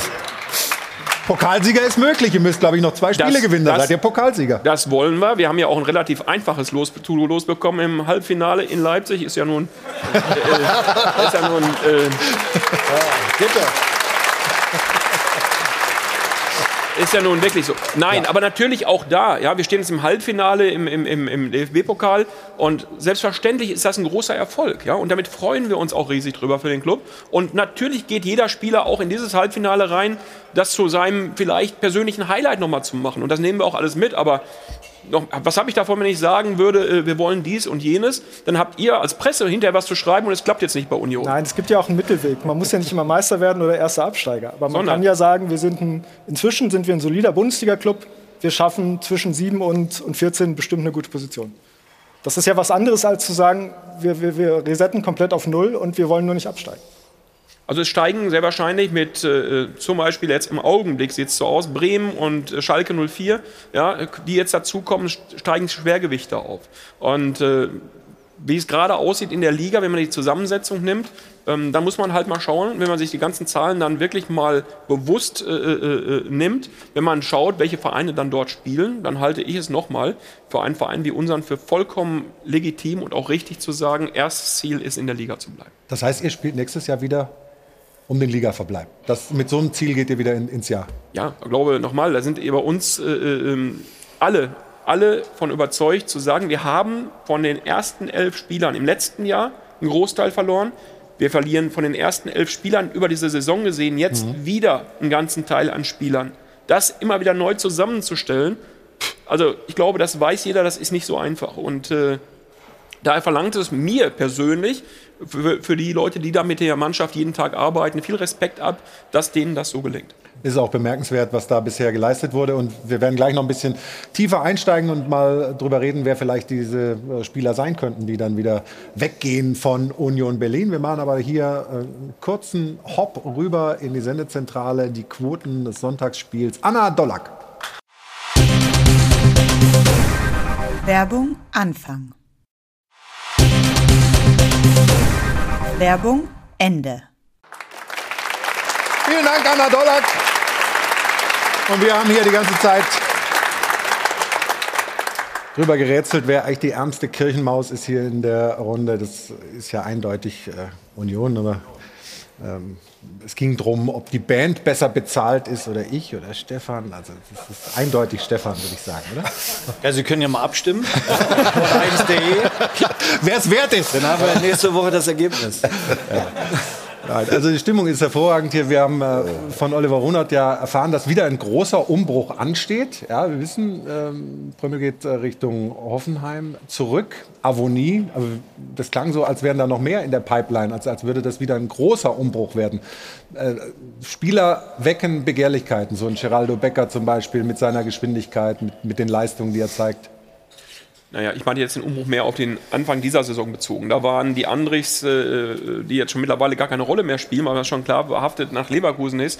Aber vor dieser Saison waren halt noch Andrich, Friedrich, Max Kruse, all diese in der, in der Überlegung. Krischer Prömmel und das sind dann halt, was ich meinte, eigentlich aus diesem vormaligen Konstrukt, wo dir vier, fünf, äh, teilweise sechs Spieler halt aus der Startelf irgendwo wegbrechen. Und aus der jetzigen aktuellen Situation ist bekannt, dass Grisha Prömmel geht und alles weitere wird man sehen. Und Begehrlichkeiten, Gott sei Dank ist es inzwischen so, dass wir nicht mehr alles bedienen müssen. Das ist gar keine Frage und wir uns eine gewisse Stabilität auch erarbeitet haben. Wir selbst auch gewisse Spieler ansprechen können. Das ist das, ähm, was ich viel interessanter finde, dass diese Entwicklung mittlerweile eingetreten ist, dass Union auch für Spieler interessant wird, wo es früher nicht der Fall war. Und das ähm, ist eine schöne Geschichte und deswegen wird es uns auch wieder gelingen. Sollte es denn, ich hatte eigentlich nicht diesen Umbruch geplant, sollte es denn wieder ein bisschen Umbruch halt, äh, das wird so sein, benötigen, dass wir den auch wieder erfolgreich meistern. Aber dann braucht man ja auf den Entscheiderpositionen Stabilität und dafür muss man ja dann auch ähm, selber wissen, wie lange geht es weiter und so weiter. Da wird immer ein großes Geheimnis draus gemacht. Ähm, wie lange ist Oliver Runert noch in der äh, Funktion bei Union? Können wir da hier mal irgendwie was sozusagen verkünden? Gibt's Ja, mal- der ist nächste Saison auf jeden Fall noch da. Also ja, das ist daher- klar. Das reicht schon, ja? Das reicht. Okay. Also wir freuen uns, dass er nächste Saison noch dabei ist. Stefan, das ist schon beeindruckend, was die da jetzt in diesen drei Jahren aufgebaut haben und mit was für einer Konstanz sie trotz dieser Umbrüche eben arbeiten. Ja, also beeindruckend, aber auch sehr, sehr sympathisch. Na, sie rufen Ziele aus, die total realistisch sind. Ähm, Sie geben auch Spielern die Möglichkeit, wenn einer kommt und sagt, ich möchte den Verein verlassen, dann machen sie die Tür nicht zu, sondern reden darüber und geben den Spielern sehr wohl auch die Möglichkeit, sich zu verändern. Das finde ich auch total sympathisch. Ähm, also grundsätzlich, sie stehen ja nicht da, wo sie stehen umsonst in den letzten Jahren oder haben sich dahin entwickelt. Also da ist schon eine Qualität auch vorhanden, auch im Umfeld des Vereins, glaube ich, äh, die ganz entscheidend dafür sind, dass sie eben so erfolgreich sind. Also ich drücke auch weiterhin die Daumen für die Saison. Pokal-Halbfinale ist leichtes Los, habe ich ja gehört. Also Finale, dann komme ich auch. Also sollte es so sein. Ja.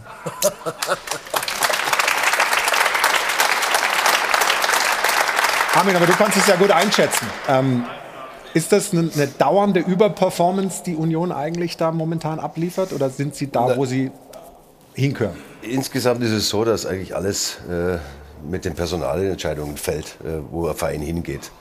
Und äh, da haben sie in den letzten Jahren einfach gute Entscheidungen getroffen. Äh, wer das dafür zuständig ist, du nicht alleine, sagst du ja selber. Aber natürlich ist entscheidend, ob ich was für einen Trainer ich hole, was für Spieler ich hole, was ich, wenn ich einen Umbruch habe, äh, wie ich den wieder gestalte. Und er ist ja ständig. Also meine Personalentscheidungen ist eigentlich ganz jährlich. Ja, die laufen ständig ab und deswegen ist er auch so oft am Telefon wahrscheinlich. Aber das haben sie einfach gut gemacht. Mhm. Und das ist das Entscheidende. Egal was ist, äh, ist, ist immer das Wichtigste die Personalentscheidung. Ja? Wie triffst du die? Und da kann man natürlich auch mal eine Saison dann haben, wo man mal schlechte Entscheidungen trifft, die aber dann vielleicht auch nachhaltig wieder in die andere Richtung gehen. Deshalb verstehe ich ihn komplett, äh, weil es auch nicht so einfach ist, dass es immer klappt. Ne? Das weiß man auch nicht. Ne?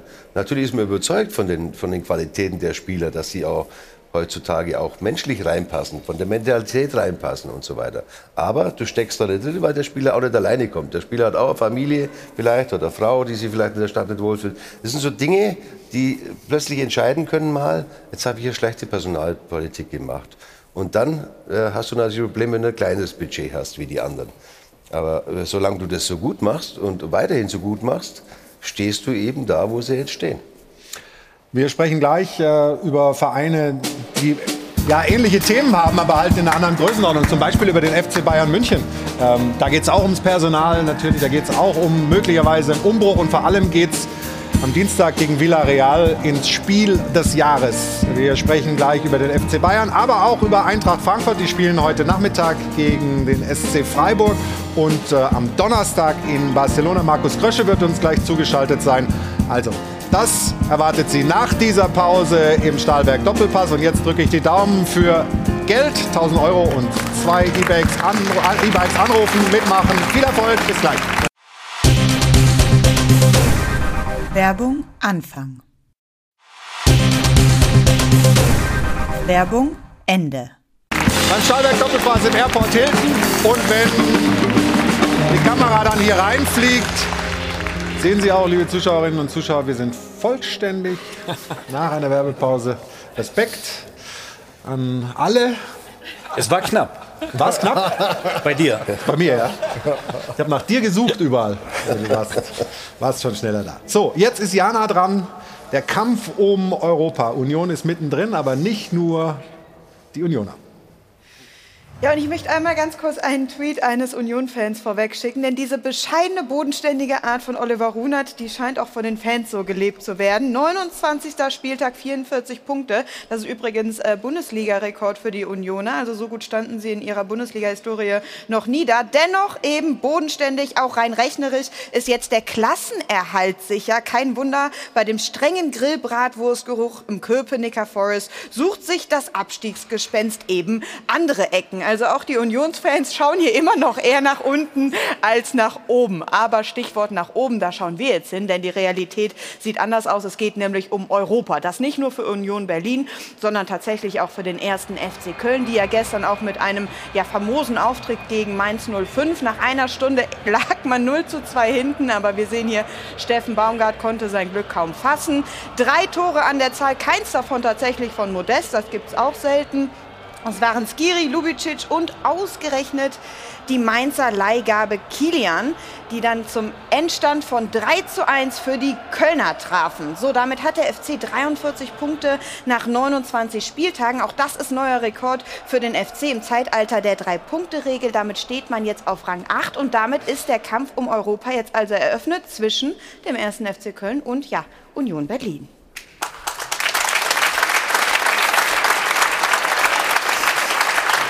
Grillbratwurstgeruch, Abstieg vermieden. So, jetzt kommen die großen Ziele. Pokal haben wir schon drüber gesprochen. Wie realistisch ist es, jetzt wieder in Europa zu landen? Wir haben, äh, ich glaube, jetzt in den letzten fünf Partien drei Heimspiele, zwei Auswärtsspiele. Das heißt, äh, erfahrungsgemäß sind wir zu Hause wirklich immer sehr, sehr ordentlich unterwegs. Das heißt, wir haben Sicherheit, und das hat der Trainer auch gesagt, das Ziel, unseren siebten Tabellenplatz zumindest zu verteidigen. Und es ist im Augenblick jetzt einfach so, dass man sehr eng beieinander ist. Der SC Köln hinter uns, ja, die TSG Hoffenheim und der SC Freiburg vor uns. Äh, es ist eng. Es ist eng und man muss jetzt schauen. Wir spielen nächste Woche Sonntag gegen Eintracht Frankfurt, äh, der auch sicherlich heute noch die Möglichkeit hat, sich wieder ranzupirschen. Und muss man gucken. Ich glaube, das wird bis zum letzten Spieltag tatsächlich, wie auch im Abstiegskampf eben gesagt, mhm. sehr, sehr eng bleiben. Und äh, trotzdem ist es so, dass wir natürlich eine gute Möglichkeit in der Liga haben. Weil, das muss man auch ehrlicherweise sagen, auch wenn wir es eben aus Spaß ein bisschen als leicht bezeichnet haben, unser Halbfinale oder im, über den DFB-Pokal sich zu qualifizieren, halt äh, ähm, ausgesprochen schwierig ist. Und äh, deswegen wäre der siebte Platz in der Liga aller Ehren wert. Und äh, wenn es mehr wird, umso besser. Wenn es ja. weniger wird, werden wir es auch überleben. Was mich noch interessieren würde, wir haben vorhin ja schon mal kurz darüber gesprochen, über Conference League, wie sich das äh, finanziell äh, ausgewirkt hat. Da waren Sie ein bisschen ausweichend. Aber Europa League, also sechster Platz, ist das dann finanziell ein großer Unterschied? Wäre das ein großer Unterschied? Ja, das ist ein Riesenunterschied, ob ich Europa League oder Conference League spiele. Oder auch, es ist ja auch ist ja bekannt, ich sag mal, viele Vereine, die immer Champions League spielen, müssen ja quasi in die Champions League, weil zwischen Champions League, Europa League schon ein großer Cut ist, aber zwischen Europa League und Conference League ist nochmal auch ein großer Cut. Und das muss man klar sagen. Conference League kann man, kann man das plus, irgendwie minus, quantifizieren? Na, das ungefähr? ist plus minus null. Ja, also das, okay, aber was ist Europa League wert ungefähr, wenn man, wenn man Weiß ich nicht. Beschäftige ich mich nicht mit. Was, aber Sie, aber, keine aber, Ahnung. Aber keine man Ahnung. weiß schon, dass es mehr ist. Aber wie viel? Ja, mehr? natürlich. Nein, es ist ein deutlicher Unterschied, aber ich weiß nicht, in, in, in wie viel Unterschied es jetzt ist, ja. weil ehrlicherweise dafür bin ich bei uns Gott sei Dank nicht zuständig, auch noch diese Dinge überwachen zu müssen, weiß ich nicht. Absolut nicht. Mehr als Wie- null. Mehr als Was? null auf jeden Fall. Ja, auf Wenn jeden einer Fall. plus minus null aufgeht, dann muss es ja mehr sein. Ja, Ja, es kommt man kommt an, wie weit du Startgeld ist ein Riesenunterschied. Startgeld, Ja, genau. Startgeld. Ja. Ja. Also wir schauen mal auf ein äh, wunderschönes Filmplakat, das Oliver Runert selbst gepostet hat. James Dean muss man den Jüngeren erklären. Ne? Das ist, war mal ein ganz großer James Dean. Und Oliver Runert, denn sie wissen genau, was sie tun bei Union. Union. Also das hab ich in selbst gestaltet oder jemand anders gemacht? Ja, das wäre noch, also wenn ich die Zeit hätte, das auch noch selbst zu gestalten. äh, aber. Also die Wahrheit, die Wahrheit ist, das muss ich auch mal sagen, das habe ich irgendwann spät nachts zugeschickt bekommen von einer Schalke-Sympathisantin durch und durch, die mir schon auf Schalke immer alles zugesendet hat. Und da muss ich sagen, da musste ich nachts echt mal sagen, also da haben sie sich echt mal was Kreatives einfallen lassen. Und ich muss sagen, also äh, ich habe mich selten, selten äh, wirklich äh, irgendwas geteilt oder mal was geteilt insgesamt, aber das fand ich echt mega cool gemacht und äh, muss man auch mal anerkennen. Also die Medien machen auch mal gute Sachen. Also von daher. Das geht natürlich runter wie Öl. Ja, haben wobei das- ich festhalten muss, also das will ich mal festhalten, die Zigarette passt überhaupt nicht zu mir normalerweise. Deswegen, ganz wichtig. Ja, aber, aber, aber James Dean äh, ohne Zigarette sie, geht ja, nicht. ich Also, weiß. das wäre treffender gewesen, wenn James Dean oder in dem Fall Oliver Runert statt der Zigarette noch ein Handy in der Hand gehabt hätte. Ja, gut. Genau. Aber äh, dieses Filmplakat hat uns inspiriert, nämlich auf die Bayern zu schauen. Und zwar auch mit ein paar großen Filmklassikern. So schaut's aus. So schaut's aus wird präsentiert von Hylocare. Tägliche Pflege und Schutz vor trockenen Augen. Na also, national ist und bleibt der FC Bayern unbezwingbar. Auf dem Platz und vor Gericht. Der kleine Fauxpas der Teammanagerin letzte Woche bei der Auswechslung von Coman. Halb so wild, sagt das DFB-Sportgericht. Korrektes Durchzählen ist immer noch Schiri-Sache. So schaut's aus. International schaut die Sache leider nicht mehr ganz so rosig aus. Wenn die Bayern nämlich richtige Gegner haben, zum Beispiel das gelbe U-Boot, dann saufen sie erschreckend leicht ab. So schaut's aus. Nächsten Dienstag wissen wir, ob die Saison für Nagelsmann und Salihamidzic noch ein großer Wurf werden kann. Bis dahin müssen die beiden zittern und Nägel kauen. Denn wenn der Rekordmeister ausscheidet, wohlgemerkt nicht gegen City, Liverpool oder Real, sondern gegen Villarreal, dann erlebt Nagelsmann zwar seinen ersten Titel, aber auch den ersten Karriereknick. Eine Meisterschaft allein reicht nämlich nicht, um diese Herren zum Lachen zu bringen wenn wir am Dienstag weiterkommen, das muss man schon sagen, immer noch in einer sehr, sehr guten Saison. Wenn wir am Dienstag nicht weiterkommen, dann muss man es ein bisschen anders bewerten. So schaut's aus. Bayern hat einfach zu viele Baustellen, um unbeschwert ins Saisonfinale gehen zu können. Die Defensive hat kein internationales Niveau. Die Führungsspieler haben in Villarreal durch die Bank nicht geführt und die Vereinsführung doktert gefühlt seit Monaten ergebnislos an der Vertragsverlängerung mit wichtigen Leistungsträgern herum. Und man würde zu gern die Bosse mal hören zu tausend Themen, die den FC Bayern umtreiben. Doch Oliver Kahn äußert sich nur zu den ganz wichtigen Dingen. Eine Million Instagram-Follower. Das macht mir ja, einfach immer wieder großen Spaß. So schaut's aus. Das Rückspiel gegen Villarreal wird ein echtes Schlüsselspiel. Zweimal hintereinander kein Champions League Halbfinale. Das gab's in München zum letzten Mal vor 13 Jahren. Ein Selbstläufer wird das nicht. Villarreal ist nicht Salzburg. Und was die Herren Lewandowski, Neuer, Müller und Gnabry angeht, die sich so schwer tun, ihre Verträge zu verlängern, weil da angeblich zu kleine Zahlen draufstehen. Wenn Bayern jetzt ausscheidet, wird der Club gar nicht mit allen verlängern wollen. Denn ausscheiden kann man künftig auch billiger. So schaut's aus. So schaut's aus wurde präsentiert von Hylocare. Tägliche Pflege und Schutz vor trockenen Augen.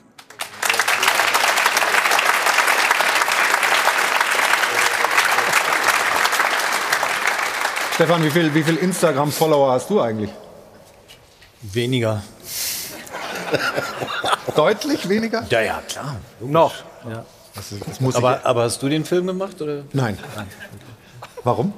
Einfach so? Nee, nee, also wenn, die Filme, die ich mache, die wollen wir hier nicht zeigen. Also, bei aller Liebe. Können wir mal ändern. Also, da merken wir mal, wie ihr drauf seid. Wirklich.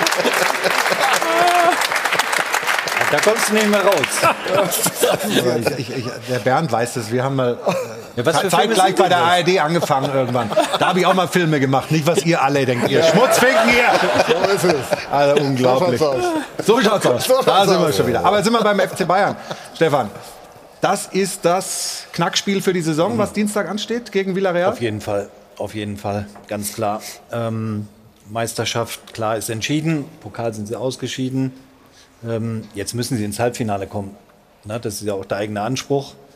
Ähm, und dem müssen sie gerecht werden. Und das, was sie alles falsch gemacht haben am letzten Mittwoch, müssen sie eben, dürfen sie sich nicht nochmal erlauben, sage Ja. ich mal, am Dienstag, äh, um dann ins Halbfinale einzuziehen. Du hast bei deiner These bei T-Online das relativ stark auf den Trainer kapriziert. Julian Nagelsmann ist jetzt unter Druck, er muss das taktisch alles jetzt richtig machen und äh, wir können es hier nochmal genau ähm, einblenden. Ja, aber in, in dieser These möchte ich schon noch herausstellen, dass natürlich jetzt auch die Jungs in der Pflicht sind und in der Verantwortung, vor allen Dingen die Führungsspieler wie Lewandowski, Müller, ähm, Kimmich, Goretzka, ähm, die müssen sich natürlich jetzt auch zeigen und dürfen nicht nochmal so untergehen wie im Hinspiel. Das ist natürlich auch ganz entscheidend. Der Trainer ist das eine, der dieses taktische äh, herausfinden muss, wie er will, real äh, schlagen kann, was nicht einfach wird, weil die haben im Hinspiel alles richtig gemacht.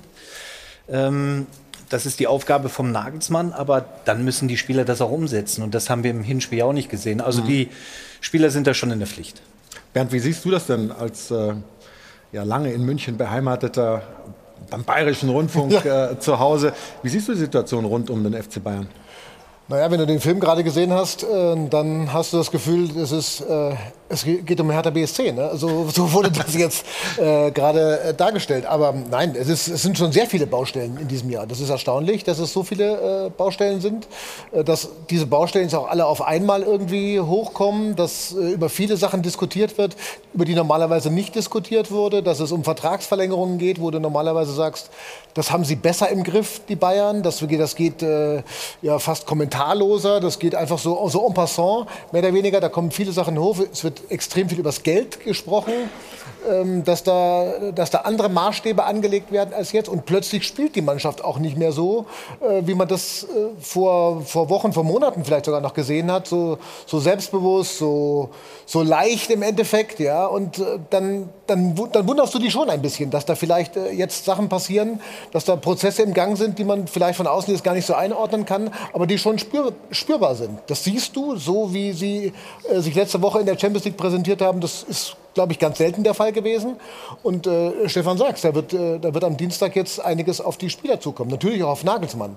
Aber das geht jetzt nicht so, dass du sagen kannst, okay, äh, die die haust du jetzt, die klatscht du einfach mal so weg, so nebenbei, so für den kleinen Hunger zwischendurch. Das, äh, das hat man, glaube ich, gemerkt jetzt. Das geht nicht. Und der eine oder andere wird sich vielleicht auch beim Los gedacht haben, als man gesagt hat, naja, Villa, Villarreal, Villarreal, was war das eigentlich noch? Villariba, Villabajo vielleicht noch, ja. Und das liegt da irgendwie so ein bisschen mittendrin. Ähm, das ist, das ist eben doch nicht der Fall. Und dass es so leicht nicht geht. Wenn Sie ausscheiden, wie ist dann die Saison zu bewerten? Ist es dann schon in die Hosen gegangen? Ich meine, deutscher Meister wird man ja wahrscheinlich. Ja, das wird man, aber das, das langt den Bayern ja im Normalfall nicht. Äh, ich glaube, was ganz entscheidend ist, dass sie, sie haben ja schon mehrere Umbrüche gehabt, äh, was die Spieler anbelangt, haben auch Ribéry und, und Robben ersetzen mhm. müssen als Beispiel, was sie ganz gut hinbekommen haben mit, mit äh, Gnabry und Sané. mit äh, Sané. Coman. Und mit Coman haben sie wirklich auch ganz gut hinbekommen. Aber jetzt ist es so, dass Karl-Heinz Rummenigge und Uli Hoeneß nicht mehr da sind. Mhm. Und das ist für mich der viel größere Umbruch. Und es wird sich jetzt zeigen, ob äh, Oliver Kahn das drauf hat, äh, in diese Fußstapfen, die relativ groß sind, äh, zu treten. Und, und äh, das wird auch den, den Verein über, über Jahre dann äh, wird entscheidend sein, ob er mhm. das schafft oder nicht schafft. Was ganz interessant ist, äh, die Bayern haben ja ein bisschen verändert jetzt im Spiel äh, gegen ähm, Augsburg im Vergleich zu Villarreal. Aber Jana, du hast mal die Aufstellung vorbereitet äh, vom Gegner am Dienstag und das ist ziemlich interessant gewesen, was da Emery gemacht hat. Die Teamanalyse wird präsentiert von Amazon Prime Video. So schaut's aus. Die Bayern haben ja einiges gut zu machen nächste Woche in der Champions League. Hinspiel ja 0 zu 1 Niederlage und deswegen haben wir uns das mal genauer angeschaut bei Villarreal. Gestern in La Liga folgende Startelf. Jetzt kennt man den FC Villarreal vielleicht aus deutscher Sicht eh nicht so gut, aber spätestens nach diesem Spiel gegen die Bayern in der Champions League kennt man doch Namen wie Gerard Moreno oder Danjuma. Ja, wenn wir aber hier mal drauf schauen, kennen wir vielleicht, naja, Paco Alcázar noch, den Ex-BVB-Spieler, aber ansonsten ist diese komplette Elf Elf einmal ausgetauscht worden von Trainer Unai Emery. Also tatsächlich kein einziger Spieler in der Startelf gestern in La Liga, wie im, im Vergleich zur Champions League im Hinspiel gegen den FC Bayern. Trainer Julian Nagelsmann dazu im Vergleich gestern mit vier Änderungen in der Startelf. Deshalb jetzt an der Stelle mal vielleicht die Frage an den erfahrenen Trainer Armin Fee. Was ist denn jetzt der richtige Weg? Schonen, Kräfte schonen für die Champions League à la Unai Emery oder dann doch lieber eher im Flow bleiben à la Julian Nagelsmann. Die Teamanalyse wurde präsentiert von Amazon Prime Video. Ja, wirklich interessant, ne? Ja. Also alle, alle zu tauschen. Für die, für die, ich meine, die sind ja in der, in der Liga auch nicht so, dass sie schon irgendwo äh, gesichert werden im, im, im Nein, europäischen Wettbewerb wieder. Das ist außergewöhnlich, dass man jetzt alle tauscht. Äh, es gibt aber jetzt nicht so muss man es machen, das gibt es nicht. Also das ist ja mhm. das Entscheidende, dass der Trainer das dann auch entscheiden muss, weil er jeden Tag mit den Spielern zusammen ist. Dass er als alle tauscht, ist für mich außergewöhnlich, muss ich sagen. Also es gibt, äh, es gibt da mehrere Möglichkeiten, was das anbelangt. Aber ob das jetzt gut oder schlecht ist, das wird sich dann am Dienstag zeigen. Ne? Also ich würde jetzt nicht alle Spieler tauschen, weil du bist natürlich auch im, im Rhythmus und ich habe selten, wenn ich mich erinnern kann, gut getan, wenn du immer die Spieler dann, der, der Großteil dann schonst. Ja, wird, sich zeigen, was am Dienstag rauskommt. Aber man kann es nicht sagen, das ist jetzt richtig oder das ist jetzt falsch. Mara, drückst du den Bayern die Daumen? Das ist jetzt eine sehr fiese Frage hier Ja. in München. Wieso? Du kannst Äh, das ja einfach machen. Du kannst sagen, bin- natürlich. Ja, ich bin da ehrlich gesagt äh, relativ leidenschaftslos. Also ich freue mich, wenn ich ein gutes Spiel sehe, aber wenn es keine Mannschaft ist, mit der ich es jetzt explizit halte und das ist eine andere Mannschaft in der Bundesliga, die mit dem europäischen Wettbewerb nichts zu tun hat, also dann geht es mir äh, es eher um ein schönes Spiel. Mainz, oder? Mainz 05. Ah, okay. Also es geht dir um ein schönes Spiel. Ja. Und wenn sie dann weiterkommen, Und dann dann soll okay. der weiterkommen, der es verdient hat. Also wenn man es nicht mit einer Mannschaft hält, kann man das ja genau sehr einfach sagen. Dann sollen die weiterkommen, die es sportlich verdient haben. Ein bisschen Patriotismus, deutsche Mannschaft vielleicht. ja? Das ist mir ehrlich gesagt nicht gegeben. Nee, sorry. Ich meine, da, da, da haben wir tatsächlich auch den Fakt, deswegen stocke ich immer wieder, wenn man das hört. Äh, wenn die Bayern als feststehender Meister quasi ähm, zum zehnten Mal nacheinander, wenn die aus, rausgehen in der Champions League, dann ist die Saison schlecht. Was das über den Meistertitel und über die Bundesliga auch sagt, über das, über das Anspruchsdenken. Ja, so wirklich gesund ist das nicht, wenn, man, äh, wenn die Bundesliga quasi nur noch so nebenher läuft. Und ich meine, vielleicht weißt du besser, aber also, aber hier muss man einen Unterschied machen, ob du ausscheidest dann eventuell gegen Liverpool, Real Madrid, Manchester City, wo man dann wahrscheinlich sagt, die andere Mannschaft hat noch mehr Qualität äh, Mhm. innerhalb des Kaders, oder du scheidest eben aus gegen Villa- Villarreal, wo du einfach Favorit bist und das auch zu Recht und dem nicht gerecht wärst, dann musst du mit der Kritik leben. leben. Das ist bei Bayern München so, wie bei keinem anderen Verein, weder bei Dortmund noch Leipzig, wenn die ausscheiden. Die scheiden aus mit Applaus wahrscheinlich. Aber Mhm. bei Bayern München scheidest du im Viertelfinale gegen Villarreal nicht aus mit Applaus, sondern dann, dann ist die Kritik da und das ist auch gut so, um immer das Optimum herauszuholen. Aber ich gehe davon aus, dass sie sich am Dienstag durchsetzen. Ja, mir geht es mir geht's auch eher um die Wertigkeit des Meistertitels. Also wenn, wenn wir jetzt einen Vierkampf hätten oder einen Fünfkampf in der Liga, dann wäre vielleicht die Meisterschaft auch noch eine ganz andere Bewertung. Dann wäre die Champions League äh, nicht Nein, das, das ist ein ganz großer Titel. Deutscher Meister zu werden, Karl-Heinz Rummenigge hat es immer gesagt, ist der ehrlichste Titel, weil du Woche für Woche dafür arbeiten und kämpfen musst. Äh, Das ist schon ein ganz hoher Titel, aber Bayern München hat, geht halt auch in so eine Saison mit dem Anspruch, eben im Pokal ins Endspiel zu kommen. Das haben sie nicht geschafft. Ähm, Und in der Champions League Minimum ist immer das Halbfinale das ausgesprochene Ziel. Und wenn sie diese Ziele nicht erreichen, dann ist es eben ein Stück weit auch enttäuschend, Mhm. auch wenn man deutscher Meister wird. Und es, das gibt eben, gut so. und es gibt eben äh, durchaus auch ein paar sportliche Zweifel momentan. Die Mannschaft spielt nicht so, wie man sich das äh, vorstellt. Es gibt ein paar, die sind eher unzufrieden, wenn man Sané gesehen hat nach äh, seiner Auswechslung. Das war so ein bisschen, ja, schon so leicht stinkstiefelig. Ähm, kein richtiger Handschlag mit Julian Nagelsmann, der musste dann noch zu ihm hingehen. Wir sprechen darüber natürlich nach der Pause und auch über die Eintracht, die gegen Barcelona spielt. Da fällt es der Mara dann wahrscheinlich als Mainzerin noch schwerer, für die Eintracht die Daumen zu drücken im Europapokal. Ähm, Markus Krösche wird uns gleich zugeschaltet sein vor dem Spiel gegen Freiburg. Das nach einer kurzen Pause. Bis gleich. Werbung Anfang. Werbung Ende. Genauer gesagt im Airport Hilton beim Stahlberg. Doppelpass. Hajo von Adel und Bent begleiten uns wie immer musikalisch in die nächste Runde hier. Stefan, wir haben ähm, über die Bayern schon ein bisschen angefangen zu sprechen. Es ist ja dieses Dauerthema, das war gerade in dem Beitrag auch. Was ist mit den Personalien?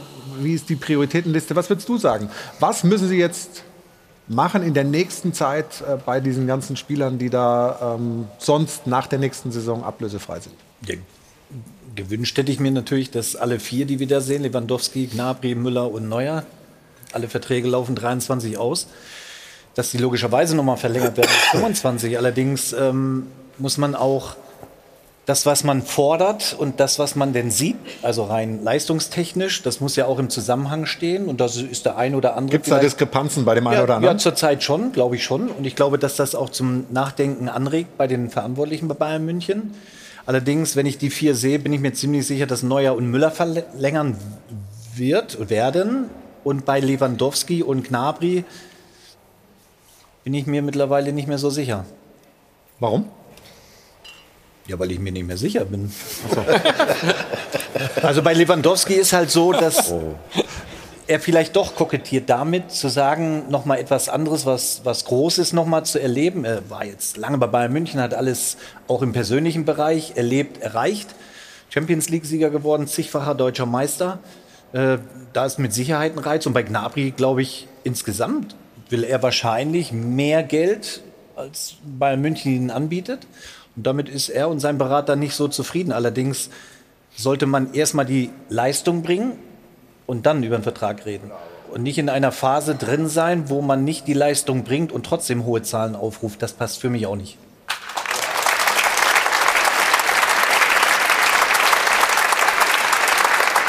Armin.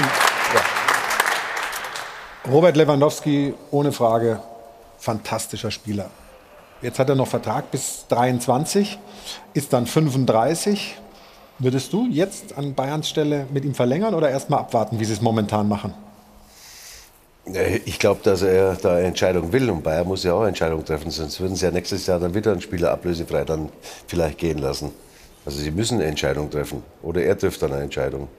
Aber eins ist klar bei Lewandowski, muss man ganz klar sagen, so wie er als Profi, ich meine, das war eh schon etwas, wo ich sage, so viele Jahre absolut, wirklich in der absoluten Weltspitze zu spielen, nie verletzt zu sein, ist eher immer Gefahr gewesen für Bayern München, wo sie ja im Prinzip einen zweiten richtig, richtig klasse Stürmer nie gehabt haben. Und äh, ich bin mir sicher, dass Lewandowski noch ein paar Jahre spielen kann, weil so wie er lebt und wie er sich als Profi gibt und äh, er tut es ja auch deshalb, weil er natürlich unheimlich ehrgeizig ist. Also der will weiter den Erfolg haben. Bei dem Spieler äh, muss ich sagen, auch wenn er jetzt in dem Alter ist, würde ich äh, alles versuchen, ihn zu verlängern, weil das ist ein Garant dafür, äh, dass du vorne immer wieder deine, deine Tore machst. Und so viele Alternativen, sage ich mal, wenn du jemanden holen willst mit der Klasse, irgendwann müssen sie es natürlich machen, aber wenn du jemanden holen willst, dann wird die Luft aber ziemlich eng. Ja? Vor allen Dingen, was du dann als, du wirst keinen Spieler ablösefrei bekommen äh, mit der Klasse eines Lewandowski, die wirst du nicht bekommen. Also von daher würde ich den Bayern raten, Lewandowski zu verlängern. Bei den Bayern hat man das Gefühl, dieses Szenario, wir verlieren Spieler ablösefrei, ist das Schlimmste, was passieren kann. Das ist jetzt ein paar Mal schon äh, passiert. Geht das Union Berlin ähnlich oder ist das äh, vielleicht auf einem anderen Niveau das ganze Thema dann? Also erstmal noch ein Wort vielleicht zu Lewandowski. Das muss Ja. man ja mal sagen, das ist ja ein Phänomen. Das ist ja Wahnsinn. Das muss man sagen. Er spricht Deutsch, er schießt in allen Wettbewerben Tore und er spielt immer. Und er spielt immer 90 Minuten im Regelfall auch noch. Das ist also wirklich, äh, ich muss sagen, also das ist ein Spieler äh, sensationell und ich glaube, wenn er mal irgendwann nicht mehr da ist, wird man erstmal merken, was man da für einen Spieler, weiß man jetzt schon, aber was man für einen Spieler da hat, das ist eigentlich, eigentlich phänomenal. Aber natürlich ist es auch richtig, dass er jetzt mittlerweile dann irgendwann 35 wird und, und, und man irgendwo auch klar die, die, die Zukunft braucht. Es ist ganz normal, verstehe ich alles, aber wie gesagt, trotzdem muss man mal sagen, ein herausragender Spieler, der längst hätte die Titel europäisch gewinnen müssen. Und äh, ich finde also wirklich außergewöhnlicher Spieler für die ganze Liga. Und äh, ähm, ja, Riesenkompliment mal einfach für diesen Spieler. Der für Bayern ist.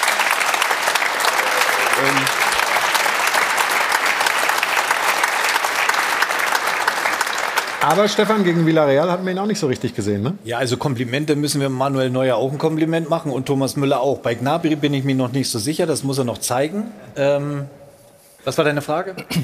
Dass man ihn in, also Lewandowski, wie den Rest der Mannschaft gegen Villarreal eigentlich auch nicht so richtig gesehen hat. Nein, und das wissen ja die Jungs. Und die waren ja extrem auch selbstkritisch mit sich selber. Und Aber die erste Hälfte gegen Augsburg hat jetzt auch nicht viel Hoffnung gemacht.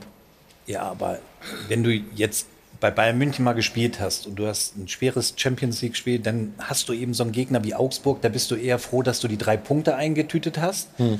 weil du schon mit dem Kopf eigentlich bei dem so wichtigen Spiel oder dem wichtigsten in dieser Saison bei dem Spiel am Dienstag bist gegen Villarreal. Das ist auch ganz normal und äh, das kann ich auch ähm, total verstehen die Jungs, also es liegt ja jetzt nicht an der Motivation für Dienstag oder wie auch immer. Natürlich das Taktische, aber im Endeffekt musst du die Jungs jetzt auch an, die, an der Ehre packen und sagen, hey, ne, das, was ihr da letzte Woche abgeliefert habt, das reicht bei weitem nicht. Das wissen die selber. Hm. Das wissen die, dafür sind sie zu erfahren, dafür haben sie alle schon erlebt.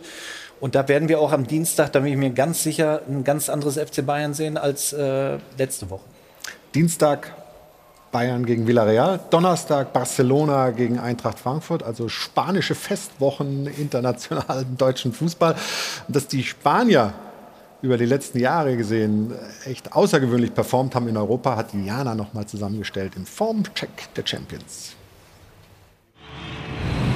Der Formcheck der Champions wird präsentiert von Unibet. By Players for Players.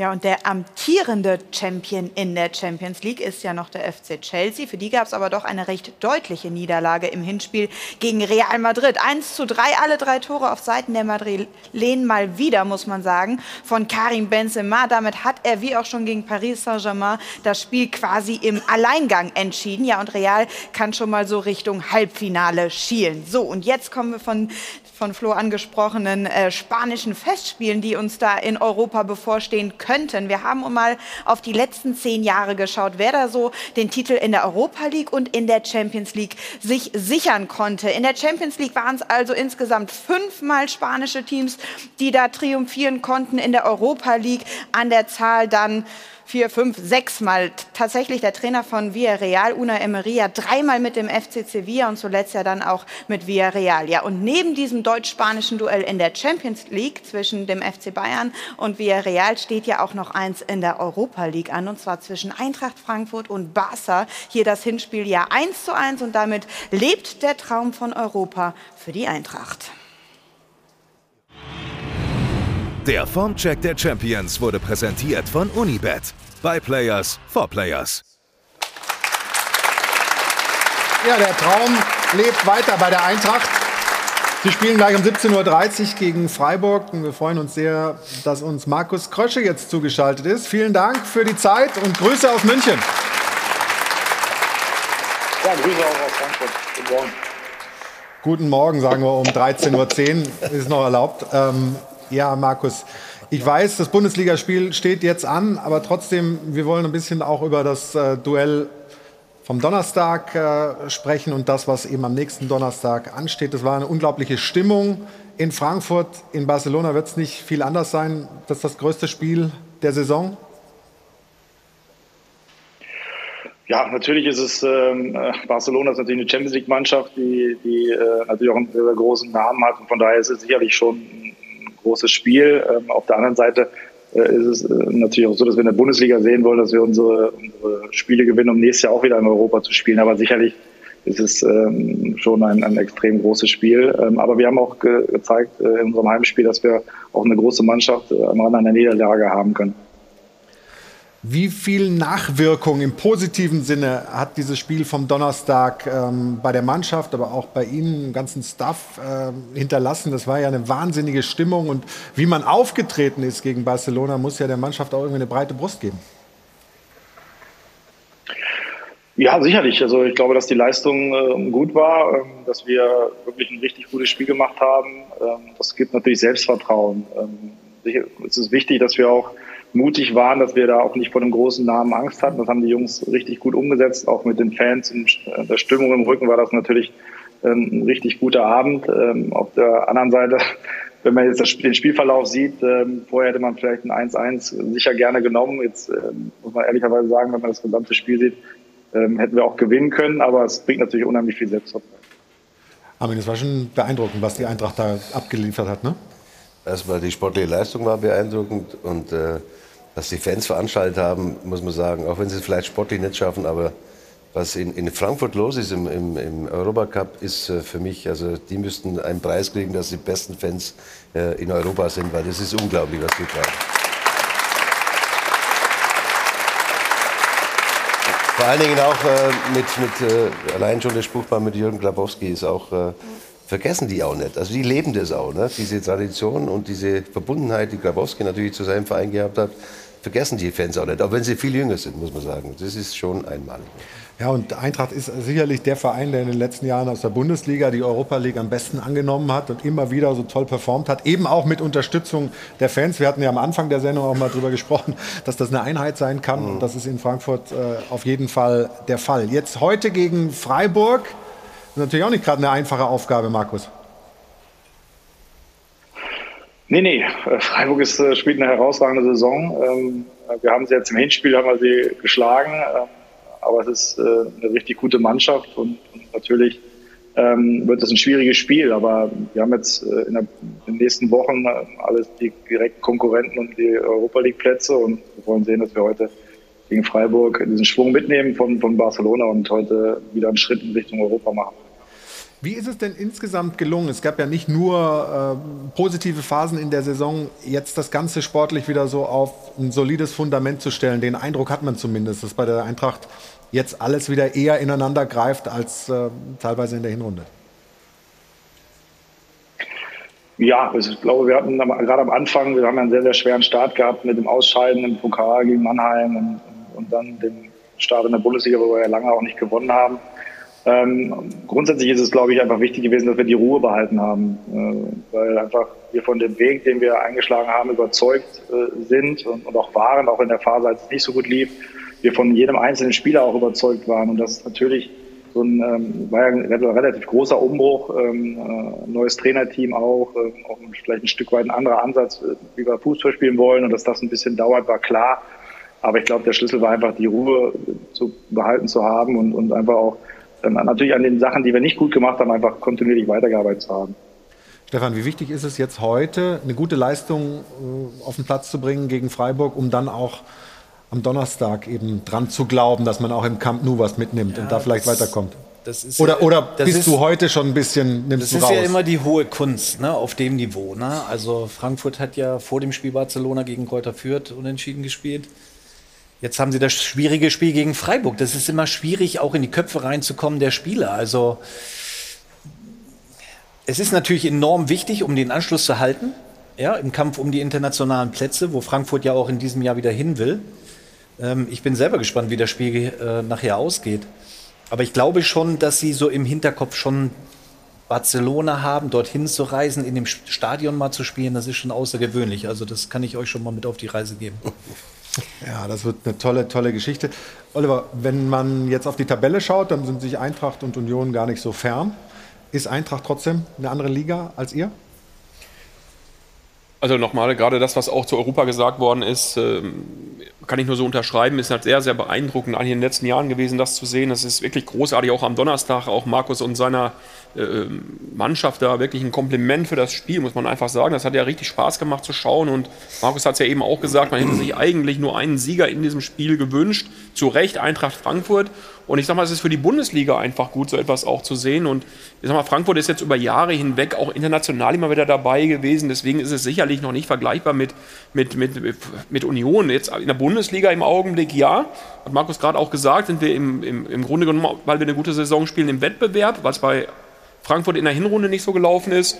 Und wir spielen nächste Woche dann auch gegeneinander. Und ja, ähm, natürlich versuchen wir auch sportliches Beste zu erreichen. Aber wie gesagt, ich glaube, das kann man schlecht miteinander vergleichen. Und erstmal wünsche ich ihm natürlich da auch, äh, ähm, ja, und der Mannschaft auch am Donnerstag bei diesem wirklich besonderen Spiel für alle.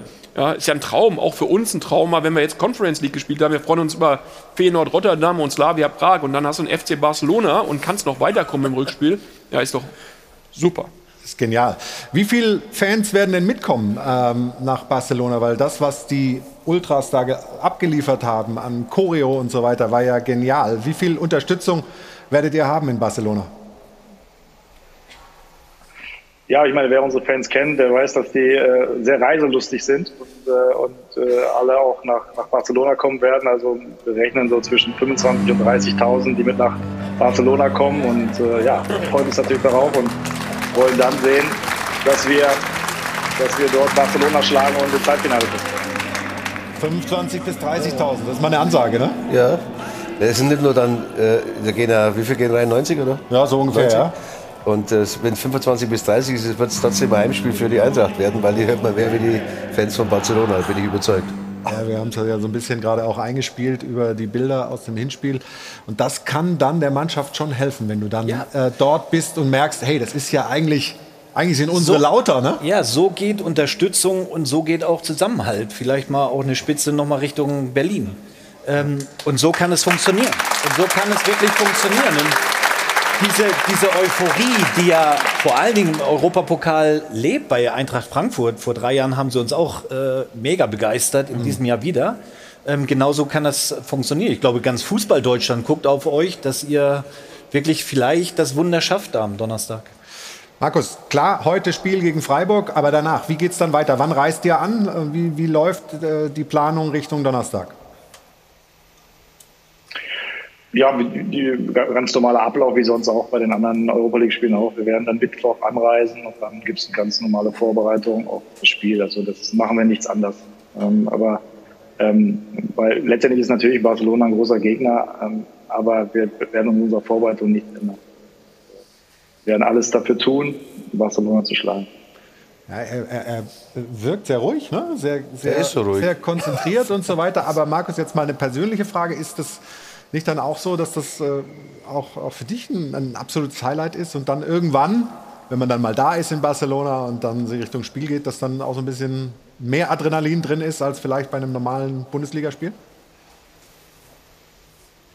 Ja, natürlich. Ich meine, es ist ja äh, schon äh, ein besonderes Spiel, ne? wenn du äh, in Barcelona dann äh, noch alle Möglichkeiten hast, ins Halbfinale zu kommen in der Europa League. Ich muss ehrlicherweise sagen, ich habe natürlich auch schon mal mit Leverkusen als Co-Trainer auch in Barcelona gespielt. Ähm, war ja mit Leipzig auch schon mal im Champions League Halbfinale. Also ich Ja. kenne natürlich solche Spiele und, und, und freue mich natürlich drauf. Aber ähm, wie gesagt, ähm, ist natürlich ein, ein, trotzdem auch für mich ein, ein sehr, sehr, sehr schönes Spiel und freue mich natürlich extrem drauf. Also, wir sind echt gespannt. Wir danken erstmal, dass das noch kla- geklappt hat mit der Schalte vor dem Bundesligaspiel heute. Das ist auch nicht selbstverständlich. Und wir drücken, glaube ich, alle, Mara, oder? Alle die Daumen für die Eintracht am Donnerstag. Dankeschön, Markus Krösche. Liebe Grüße nach Frankfurt. Vielen Dank. Und wir machen eine kurze Unterbrechung. Die Zuschauer sprechen gleich über den Abstiegskampf. Wir schauen auch, wir haben vorhin schon mal ein bisschen angesprochen, äh, wer in der zweiten Liga vielleicht hochkommt. Da stehen ja jetzt die Schwergewichte dann doch oben in der Tabelle. Das und vieles mehr gleich nach einer Pause hier im Stahlwerk Doppelpass aus dem Airport Hilton. Und jetzt gibt es ein Auto, vielleicht für Sie. Toi, toi, toi. Werbung Anfang. Werbung Ende.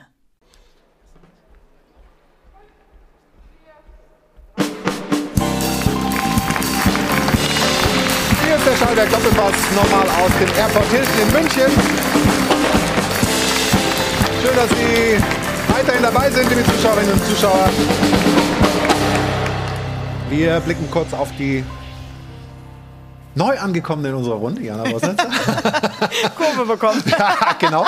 Aber wir gucken auf die Zweitligatabelle, weil das Oliver Runert natürlich erfreut als ehemaligen Schalker, aber nein, eigentlich nicht ehemaliger, ist ja Schalker im Herzen nach wie vor. So sieht's ganz gut aus, oder? Ja, also ich habe von Anfang an gesagt, die steigen wieder auf und werden Erster und jetzt sieht es ja auch so aus.